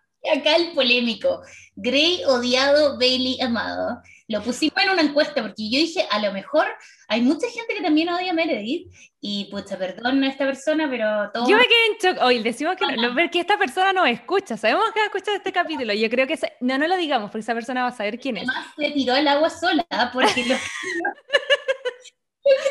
lo escribió Claudio nos puso, aparte Grey no es mucho de mi gusto como personaje, así que esta vez paso mi motivación. Oye, sí, ya que estamos que no, que, pero yo no sabía que existía gente que odia a Grey y al parecer lo hay. Exacto, exacto. Mira, Sí. y ahí también nos pone, yo recordaba que había quedado cuando lo descubren, eh, cuando descubren que O'Malley era el paciente en la temporada 2, y ahora descubrí que era como la séptima, viéndola pero no pude. Sí. No. Tanta sangre, accidentes y operaciones. Eso también le pasa a mi marido, que hace como Mm. que me ve viendo Grace y hace así como por atrás como... Ah, pero yo tengo una técnica para eso, para todos los que no están escuchando y ya están chatos como de ver sangre o que no pueden comer cuando están viendo Grey. Grey, por, tiene, esto es como algo, no sé, que he notado con los años. Grey parte con una situación cortita, hace la intro y luego pasan alrededor de 5 o 6 minutos y viene la emergencia. Y la emergencia siempre es la asquerosa. Entonces ustedes están viendo la serie, se sientan, ponen el reloj y al minuto entre 6 o 7, por ahí, les va a aparecer la asquerosidad, porque siempre llega alguien así como con un fierro atravesado, con las tripas colgando, bla, bla, bla. Y ese es el momento asqueroso, pero dura nada, dura como un minuto. Luego sigue, siguen bla, bla, bla, bla, y de repente como en la mitad del capítulo, tipo 15 minutos, viene la operación del asquerosillo, de la, de la emergencia asquerosa. Entonces ahí de nuevo te van a mostrar la sangre de, que dicen que es sangre de vaca, que son como órganos de animales algunos, más de efectos especiales.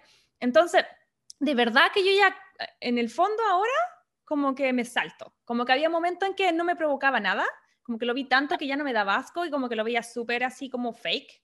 Eh, pero ahora siento que me lo salto. Como que ya sé que van a hacer, uno va a llegar algo asqueroso en la emergencia, luego van a operar eso y luego van a operar también al caso que estén viendo, porque siempre algún otro doctor está viendo algún caso extraño y que va a terminar en una cirugía, que siempre hay una cirugía como a los minutos 20, 15, 20, Mira, muy bien este y te saltáis y eso y chao.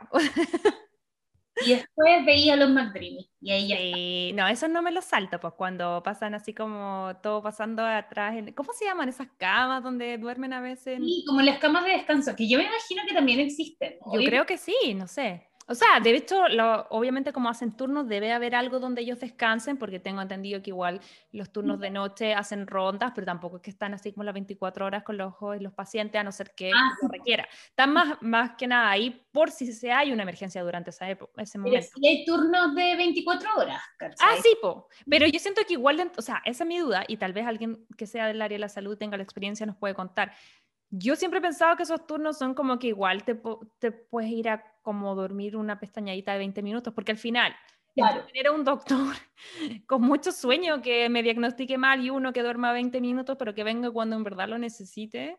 Como 100%. que no sé si están el 100% esas 24 horas despiertas. De hecho, siempre los muestran como que se van un rato como a acostar. Tipo, sí. Bueno, entonces, eh, generalmente entre los, los personajes más amados, entonces estaría eh, O'Malley, que yo lo comparto completamente, McDreaming y Cristina, y quedé muy en shock, no por Burke, porque tampoco me cae muy bien, pero quedé muy en shock que eh, a algunas personas no les gusta Meredith.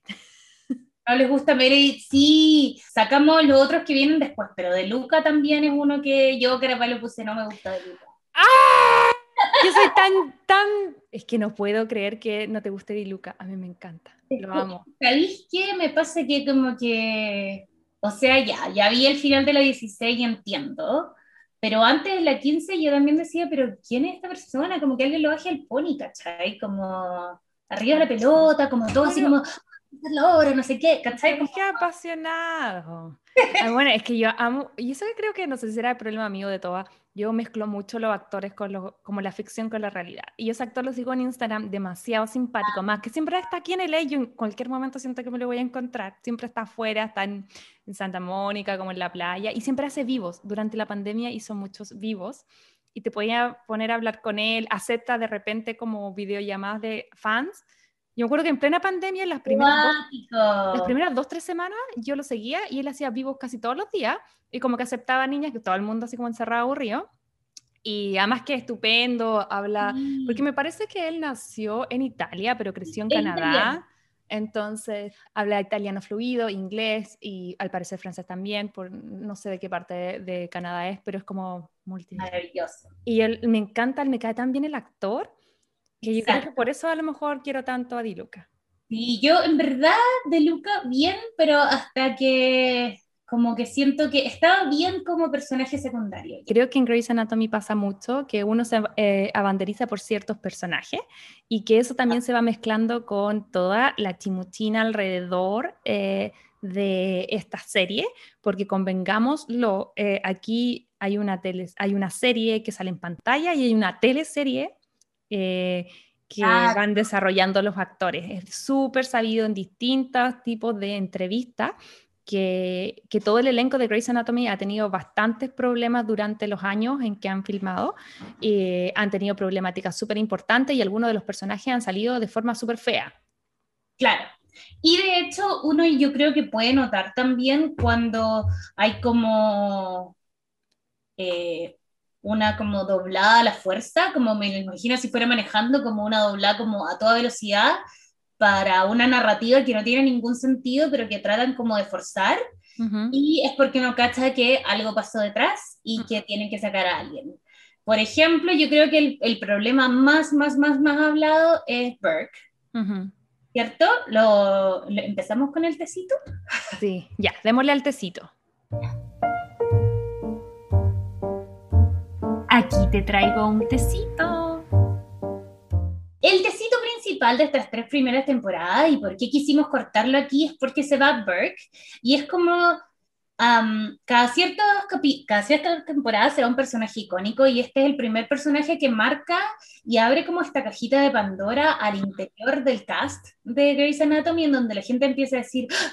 Cristina y Meredith no son amigos para toda la vida. Mm. McDreamy y Meredith no están enamorados de verdad eso, eh, hay un bromance que crece mucho en la serie, que es George y Burke, que son íntimos, son amigos, son mano derecha el uno del otro, pero la realidad es que, no se soportan. exacto, internamente se, eh, se llevaban pésimo, porque George era muy parecido a la personalidad que tiene en la serie, pero Burke, al parecer, era un viejo de mierda. Mm. no sé cómo más decirlo. Eh, los rumores dicen que eh, salió que en una como conflicto con respecto a temas de escena y todo eso, Burke salió y le dijo a George O'Malley, que es el actor T.R. Knight, sí. Le dijo una palabra que eh, los gringos no usan jamás. Tiene una connotación muy, muy, muy negativa. Eso muy negativa. Es una palabra que en verdad no se dice, igual que la palabra con N que sale mucho en las canciones de rap, tampoco se dice. Eh, son como, en verdad, el inglés tiene muchas palabras como Voldemort, como el que Sí. no ser nombrado.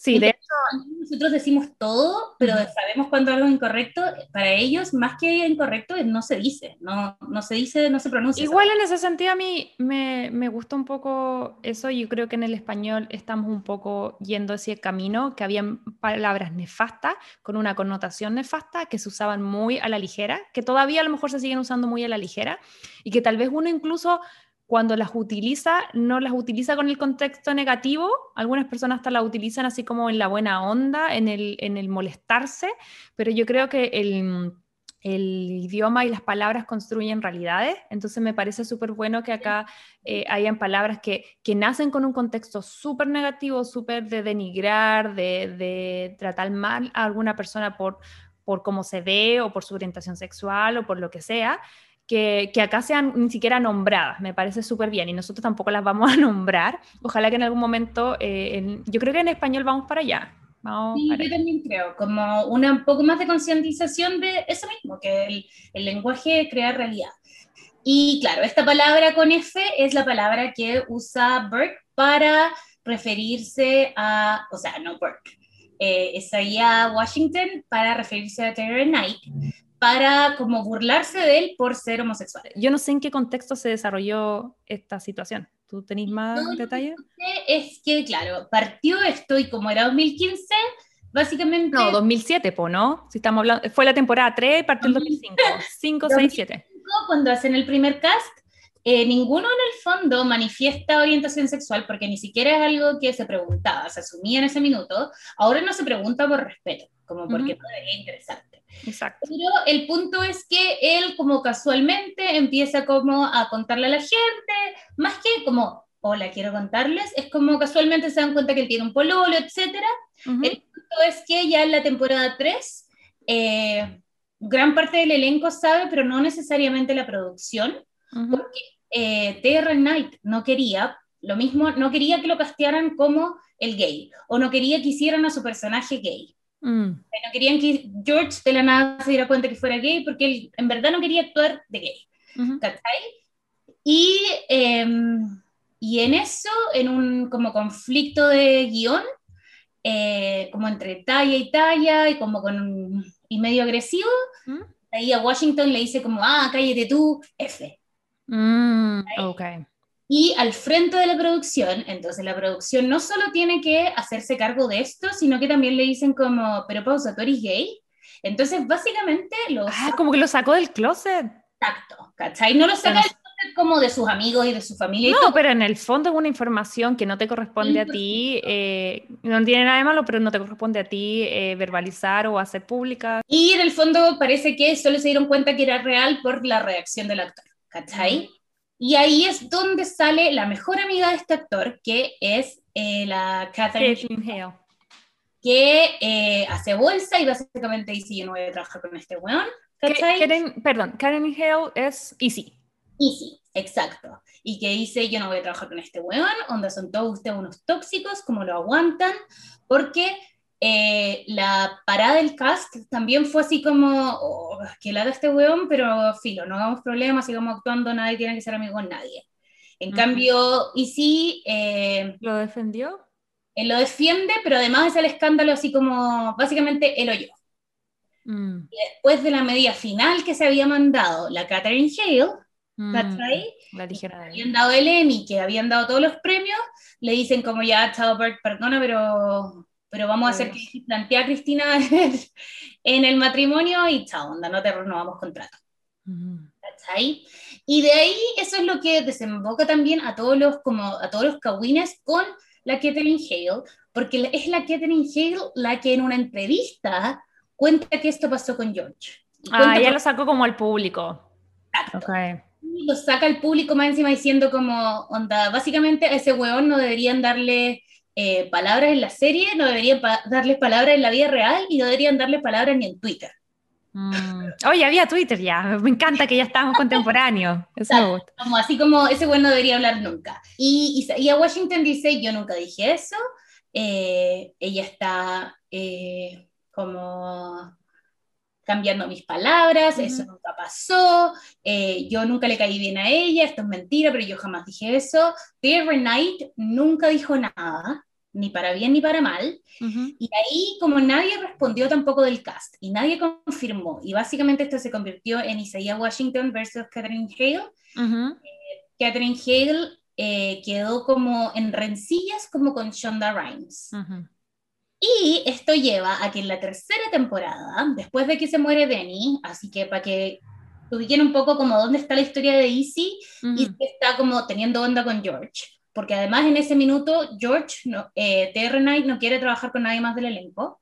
Ah, pero eso explica porque a mí Ya. la onda entre Easy y O'Malley no tenía pie ni cabeza. Ni pies ni cabeza. Entonces le escriben la onda con Izzy porque ellos dos eran mejores amigos y dicen como ya, sí, Mm. van a estar cómodos en el set, solo van a hablar entre ellos, nadie más se tiene que meter, Wow. ¿cachai?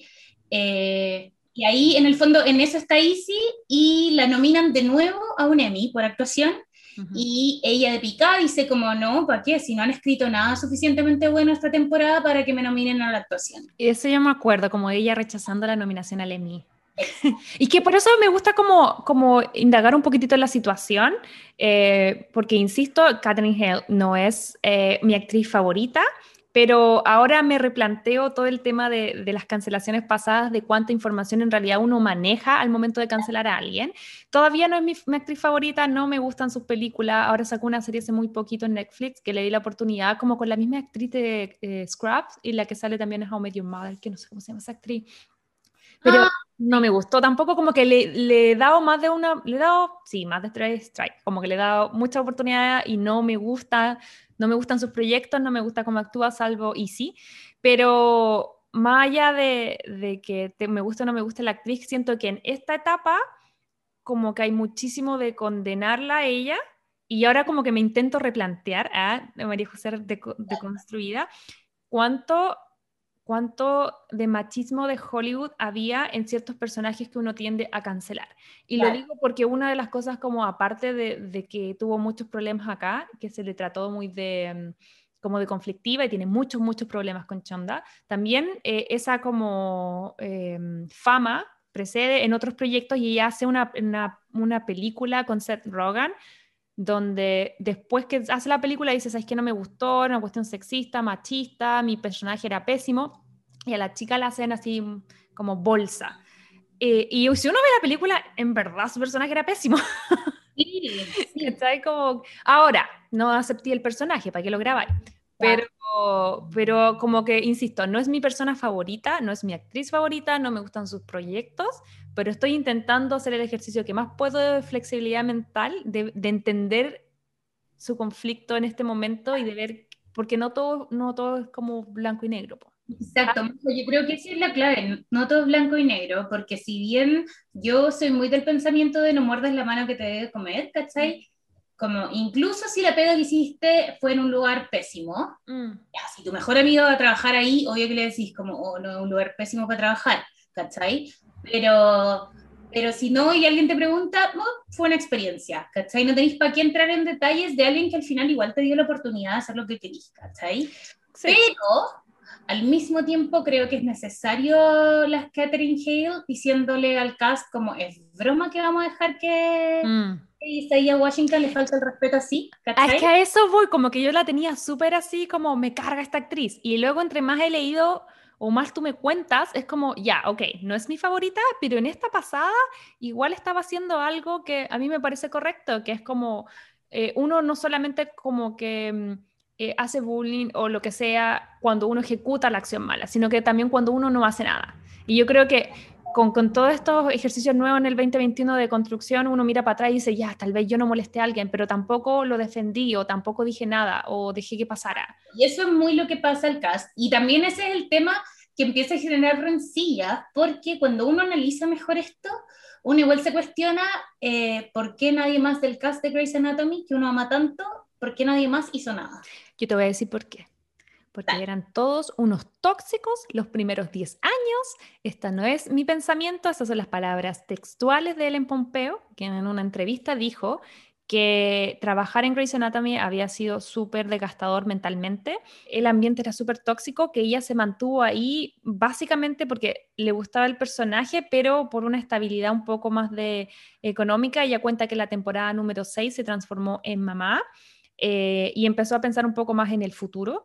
Entonces decía que le hacía pésimo, llegaba súper mal a la casa, pero era una buena oportunidad laboral.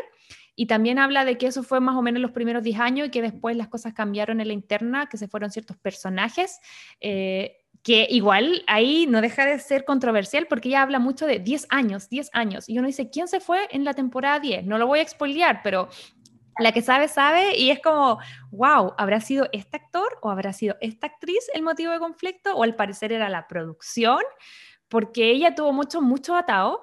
Y de hecho, le estaba comentando recién a la Mayra em, que la Mayra se puso a googlear cuánto ganaba él en Pompeo y bien por ella, 500 mil dólares por capítulo, 11 millones por temporada de dólares. Lo cual es una cifra gigante y uno dice, wow, pero es súper importante entender de que la producción y Hollywood en general, cuando parte esta serie es mucho más machista, y Ellen dice, Patrick Dempsey ganaba cuatro veces lo que ganaba ella. Que ella lo entendía en un principio porque cuando parte la serie, Patrick Dempsey era un actor mucho más consolidado que ella pero conforme avanzaron, ella se hizo súper protagónico y ella dice, la serie lleva mi nombre, si me voy no es Grey's Anatomy. Y nunca pudo negociar y al final estaba súper picada, eh, súper enojada con la producción, probablemente roces con el actor, qué sé yo. No vamos a decir las circunstancias, pero cuando se deja la serie, eh, Derek, el actor Patrick Dempsey, ella recién ahí ella puede negociar. Porque ella dice, se fue uno de los protagónicos, si me voy yo ahora, no tienen serie. Entonces ella aprovecha y por primera vez empieza a negociar bien y por primera vez le suben el sueldo y empieza a ganar más. Y bueno, ahora gana muchísimo más, lo cual me parece súper bien porque es gracias a su esfuerzo y su calidad actoral. Incluso hasta ahora dirige. Eh, hay un par de episodios dirigidos por Ellen eh, en las últimas temporadas, así que me parece maravilloso, pero al parecer la toxicidad no fue como un ratito las primeras tres temporadas, fueron 10 años. Dicen que había mucha guerra de egos y esta es otra pista también que leí en mis copuchas. ¿Mm? eh, que cuando a Ellen Pompeo le preguntaron por qué eh, Sandra Oh y Patrick Dempsey eventualmente se van de la serie, ella dice que cuando se fue Cristina, ella dice como, ¿cómo va a vivir eh, Meredith sin Cristina? Pero más aún, ¿cómo va a vivir Ellen sin Sandra? Mm. ¿Cachai? Y después, cuando se va Patrick Dempsey, ella dice que para ella fue más fácil porque ella quería mostrar que uno puede seguir su vida después de un hombre. Ay, yo pensé que iba a decir porque le caía como el hoyo Patrick Dempsey. No, nunca lo he dicho, pero siento que es una muy buena pista Mm. eh, qué pasó ahí, ¿cachai? Porque además uno cuenta un poco las temporadas y, y claro, hay algunas matemáticas que funcionan con sus dichos. Hipo, exacto. Y con cuál sufrió, con cuál no. Slash, voy a poder cobrar lo que me merezco cobrar por los últimos 10 años. lo cual, amiga, estamos contigo. Me parece una vergüenza que uno tenga que llegar a esa instancia, porque en realidad, en contra de Patrick Dempsey, él negocia y, y hace lo que puede. Obviamente, uno siempre va a tratar de, de ganar bien. No es tema de él, es tema de la producción, que- donde Exacto. pone el valor. Así Yo sí creo que puede haber habido algún roce ahí, por ejemplo. Esto es pura copucha mía de, uy, esto yo creo que pasó, pero no, no tiene ninguna base en la realidad. ¿Mm? Yo sí creo que, claro, el roce puede haber ido ahí en Meredith diciéndole como, Patrick, si tú decís que no voy a hacer en la serie a menos que yo gane esto, Claro, apañar un A poquito. lo mejor el de haber dicho como, pucha, no, no estoy ni ¿para qué? Claro, pero a ver, ahí ya metiéndonos más en el tecito profundo, yo no sé si Patrick estaba como en tanta eh, eh, capacidad de negociación, yo creo que le estaba tratando de pasar lo más piola posible, porque eh, todo el mundo se enoja cuando Derek deja la serie, que no puede ser, muy parecido, efecto muy parecido al Duque de Hastings, por eso yo les digo, confianza, la serie puede seguir, eh, pero lo que nadie repara es que el caballero ahí andaba como de player y él estaba casado en la fecha y nunca Chonda lo ha admitido públicamente, pero lo que sí admitió es que ha matado como a personajes cuando tienen conflictos y el rumor dice que él estaba en una affair con una mujer de la producción de Grey's Anatomy, y como una productora, y que los pillaron y que Chonda eh, en el fondo supo esta información y que era súper como com- complejo porque eso, no sé finalmente si él se divorció o no, pero obviamente provocó un conflicto, lo desconozco, y toda esa como... mm, Todos esos trapitos sucios se estaban lavando básicamente en el set. Entonces eso a Chonda la tenía así cruzada. Entonces yo creo que Dempsey Ah, tal vez no era que no quería apoyarla, sino que no estaba en una posición de ponerse choro. Estaba tratando de pasar lo más piola posible. Exacto. Y bueno, dicen que eso como que dio como resultado el fin del personaje en la serie. Eh, Claro. sí, Y para todos los que andan llorando por McDreamy, eh, Dreaming la vida real. sí, pues. Oye, pero sí, en, en el fondo, para redondear y cerrar esta serie, eh, está llena de cosas. De hecho, hay un montón de otras salidas que vamos a estar hablando cuando lleguemos en las temporadas, porque si es que de alguna serie hay chimuchinas de esta, yo puedo, lo que sí puedo contarles es que yo un día estuve con los actores de Grey's Anatomy. ¡No! Sí, te voy a mandar compartir pantalla. Se me había olvidado completamente esto de la mente. Eh, es que estamos grabando por Zoom chiquillo, entonces le voy a compartir pantalla a la Mayra. Oh, quiero ver. Ahí, ya. Sí, Mayra se me había olvidado. En el año Ay, 2017, chiquillo, aquí le paso el dato para post pandemia, todos los fans de series.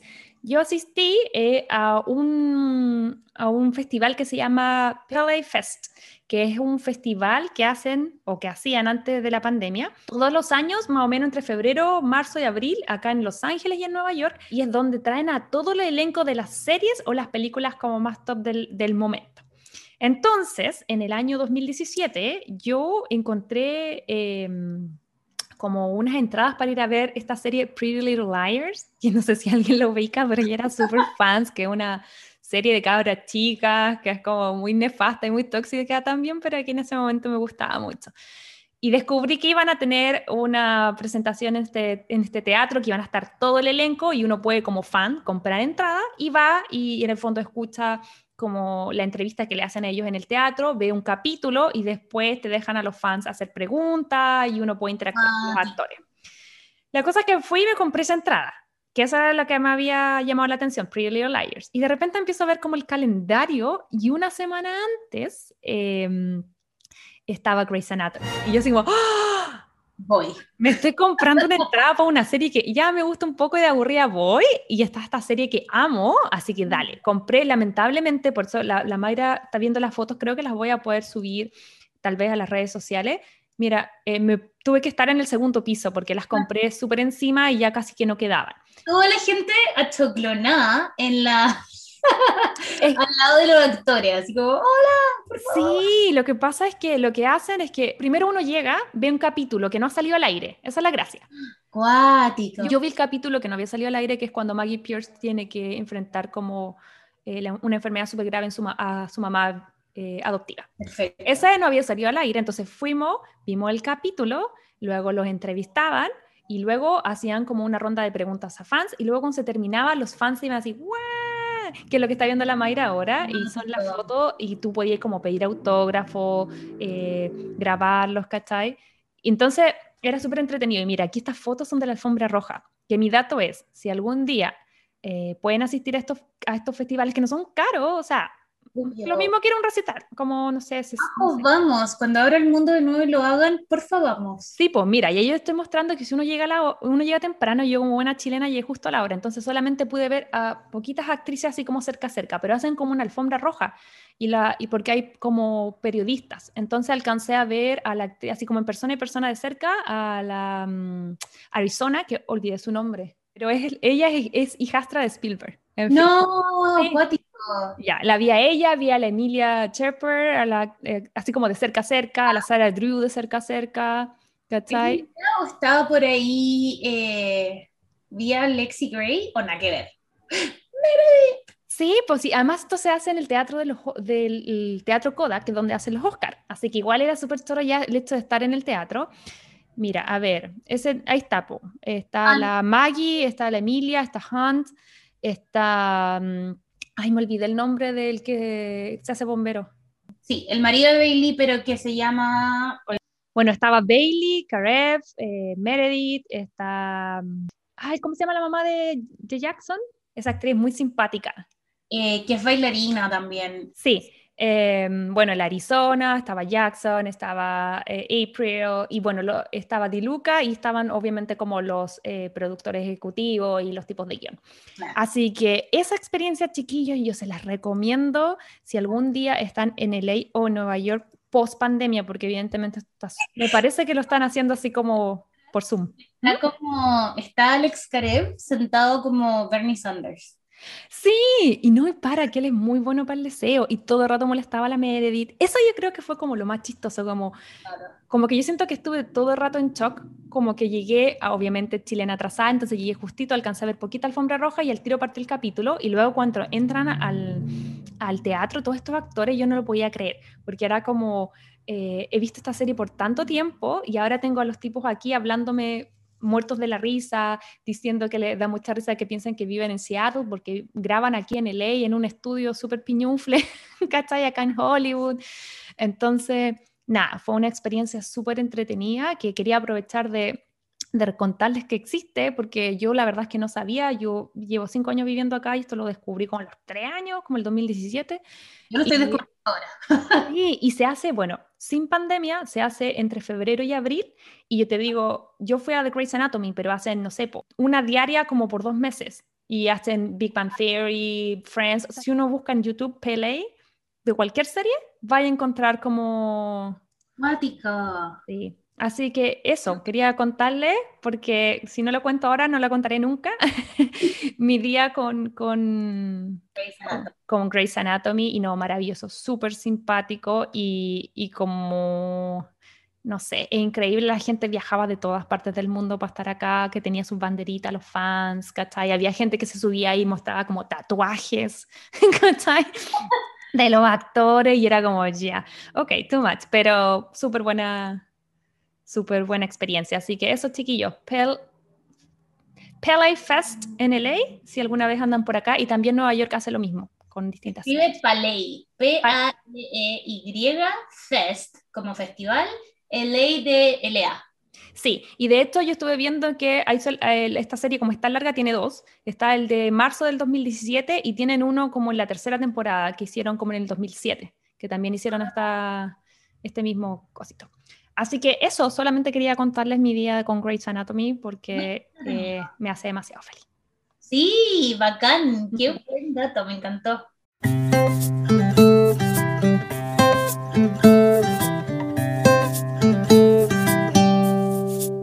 Oye, Majo, y para ir cerrando, porque ya siento que hablamos, es imposible decir que lo hablamos todo, pero hablamos bastante. Eh, ¿Cuántos corazones le dais a Grey's Anatomy? Diez. yo siempre soy la eterna 4, pero ahora un 5 gigante. Amo esta serie y yo creo que es una serie que es súper transversal, así que no importa si no eres tan fans del amor o tan fans de los doctores o lo que sea, por algún tipo de razón te va a enganchar. Exacto, sí, yo también creo. Y creo también de verdad la primera temporada es una obra de arte, donde está muy bien construida, eh, me encantó, me encantó. Gracias por la recomendación, por esta caja de Pandora. Y sí, definitivamente le doy cinco corazones también. Eh, si están acá en Estados Unidos, me parece que en Chile también pueden encontrar las 16 primeras temporadas en Netflix. Gracias, Chonda, por esa negociación. Em, y la última temporada, la temporada 17, acá por lo menos está en Hulu.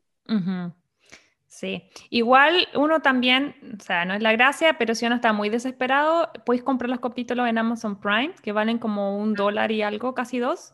Em, y si Apple TV también los tiene. Apple TV también. Así que, bueno, y si no, no esperamos un ratito más a que obviamente Netflix va a llegar la temporada 17, pero se va a demorar. Exacto. Eh, oye, Majo, última pregunta, antes de cerrar, con esto ya cerrar. ¿Tú crees que la temporada 17 es la última y final temporada de Grey's Anatomy? ¿Sabéis qué? No lo sé. Me, a mí tengo la sensación que sí, porque no lo alcanzamos a hablar mucho, pero ya van a haber instancias porque vamos a seguir hablando de Grey's Anatomy, pero han habido cambios importantes y entre ellos el más importante y notorio es que Chonda dejó eh, CBS y ahora está con su productora trabajando para Netflix. Y eso yo creo que es súper, súper importante. Se nota la mano. Chonda siempre decía que el día que ella se aburriera es cuando se acababa la serie Ellen ya ha dicho como, mm, yo creo que estoy, ya como que guardé plata para la universidad de mis hijos, ya me compré mi casa, ¿cachai? Entonces, esto huele y, y sinceramente a veces siento que quisiera que fuera el final pronto para que también se vaya en la cúspide y ya... Igual está una serie que ha probado con creces que puede seguir forever. Yo creo que podían haber 20 años más y seguiría. En lo personal, yo siento que ya es momento de dejar descansar a algunos personajes principales. Así que no me extrañaría que fuera la última. Pero ahora esto es basado netamente eh, en mi pensamiento e intuición. No he leído nada al respecto. No, yo tampoco. No he visto ni que confirmen ni que nieguen que esta es la última temporada. Yo lo único que me hace pensar que puede ser que exista una temporada más o quizá una media temporada más, como una mini temporada.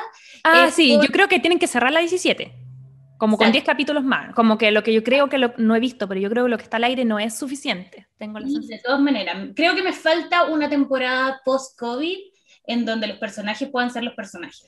Ya, pero ¿tú crees que va a haber una temporada post-COVID? ¿Vamos a salir de esta situación en algún momento? Sí, es verdad. Pero no sé, quién sabe, quizás. Todos vacunados, ay, por favor, como igual puede ser, yo creo que a lo mejor en la segunda patita vamos a ver eso, que sería bacán igual. Con la vacunación en Estados Unidos ha avanzado un montón, así que sería bacán ver reflejado eso en, la serie. Yo sé que no en todas partes está tan bien como en Los Ángeles, pero acá por lo menos en Los Ángeles, después de haber tenido unos meses horribles, en donde en verdad la gente decía, por favor, quédense en sus casas, mm. eh, y los números no dejaban de subir, eh, nosotros por lo menos como ciudad, por fin estamos como mm. controlando, porque ya la gente se quedó en su casa y se empezó a vacunar. Yo sé que está complejo, por ejemplo, en países como Chile, mm. eh, porque la suben los números de vacuna, pero también están subiendo el número de casos. Sí. Pero acá por lo menos les mandamos mucha fuerza y Sí. energía porque, porque ya se ve el- la luz al final del túnel. ¿cachai? Sí, oye, qué lindo eso que decía y me uno completamente. Eh, nosotros con la Mayra, obviamente, como chilenitas de, de corazón, de todo, en realidad somos full chilena, eh, pero con la Mayra, obviamente, estamos con, con los pies acá en Estados Unidos, pero con el corazón en Chile. Entonces, todo el tema de ver cómo se ha estado cerrando, no solamente en Chile, también en otros países, eh, también a uno la conflictúa y el corazón se recoge un poco, así que queremos mandarle un extra cariño especial a todas las personas que nos estén escuchando en Chile o en otros lados, que estén encerraditas igual que nosotros, pero mandarles muchos cariños, mandarles mucha buena onda, tal vez un tiempo perfecto, yo sé que no es lo que quisiéramos, pero a lo mejor podemos ahora ver este tipo de maratones y este tipo de series porque vamos a estar en casita. Acá, como dice la Mayra, los números están mejor, pero igual hay que mantenerse atentos, seguir, pese a que nosotros ya tenemos las vacunas, por lo menos la Mayra está lista, yo tengo una dosis, pero igual nos mantenemos grabando en distancia todavía y todavía no hemos soltado el tema de, de estar aisladita, porque igual siguen dando vueltas ciertas cosas. Vi que salió una mutante californiana, que es como la mezcla de la... No, sí, lo vi en Telemundo el otro día, es una mezcla de la brasileña con la inglesa y se llama californiana. Así que igual todavía no, no han comprobado que la vacuna no le haga efecto. Así que en el fondo estamos todos los días así, pues, como con una noticia de refuerzo positivo y al el día siguiente la Mayra me abrir los ojos así como, ¿qué? ¿Hay una, hay una mutación aquí? estamos todos los días así, con cosas buenas y cosas malas. Así que yo creo que la mejor forma de, de darnos ánimos entre todas, eh, de ver que, de seguir lidiando con esta situación mundial, es mandándonos buena onda y seguir viendo series y seguir viendo cosas que, no, que nos ayuden un poco a tener esta ventanita y respiro de, de esta situación. 100%, y todo eventualmente va a pasar. Como... Sí, Algún día vamos a grabar este podcast las dos juntas, Mayra, y vamos a hacer fiesta y lo vamos a transmitir 100%. cada Sí. vez que menos. Muchísimas gracias por haber escuchado este capítulo. Eh, informarles que vamos a seguir como hablando de las temporadas, pero de forma más concisa. Vamos a intentar ver si lo vamos a ingresar como una sección dentro de los próximos capítulos o mini episode. Ahí les vamos a estar informando. Pero la próxima semana ya vamos a volver a nuestra rutina de rom-coms más habitual y vamos a tener un especial, ¿no es cierto, Mayra? Sí, exacto. Vamos a tener un especial eh, muy pedagógico que pensé que lo recomendé yo, pero no lo recomendé yo, lo recomendó la Majo por el Día del Libro. Ujú. Así que vamos a hacer rom-coms que también son libros. Exacto. Así que vamos a estar contando y publicando en Instagram cuando decíamos, porque tenemos algunas que vamos a ver, pero no, no nos queremos quemar con todas las películas porque no estamos seguras todavía, no hemos hecho la selección, pero sí invitarlos a ver algunos títulos como Me Before You o Yo Antes de Ti, que es un libro muy exitoso. Em, podría ser, mira, ahora tirando ideas al aire, podría ser, em, ¿cómo se llama? Em, Las 50 sombras de Grey también es un libro. Bueno, 50 sombras de Grey también es un libro, ¿verdad? Ahí te la dejo. Eh, Eh, Bri- Bridget Jones también es un libro. Jones, Emma, Emma es un libro. Emma. Orgullo y Prejuicio.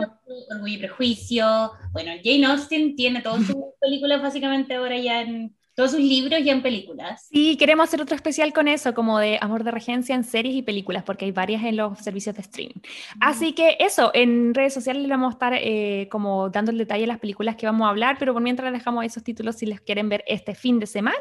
Y con eso estamos cerrando, recordándoles que eh, ojalá nos puedan eh, seguir en las plataformas de Apple Podcasts, Google Podcasts, Spotify. Eso nos ayuda un montón para tener visibilidad, que nos puedan hacer llegar sus opiniones en redes sociales, Crazy Stupid Podcast en Instagram y en TikTok. Y eso pues, Mayra querida, ¿algunas palabras al cierre? Al fin yo creo que lo logramos, Majo. Muy, Eso es- muy bien. Eso es todo, eso es todo, eso es todo, amigos. Ya, chicas, un besito, chiques, a todos.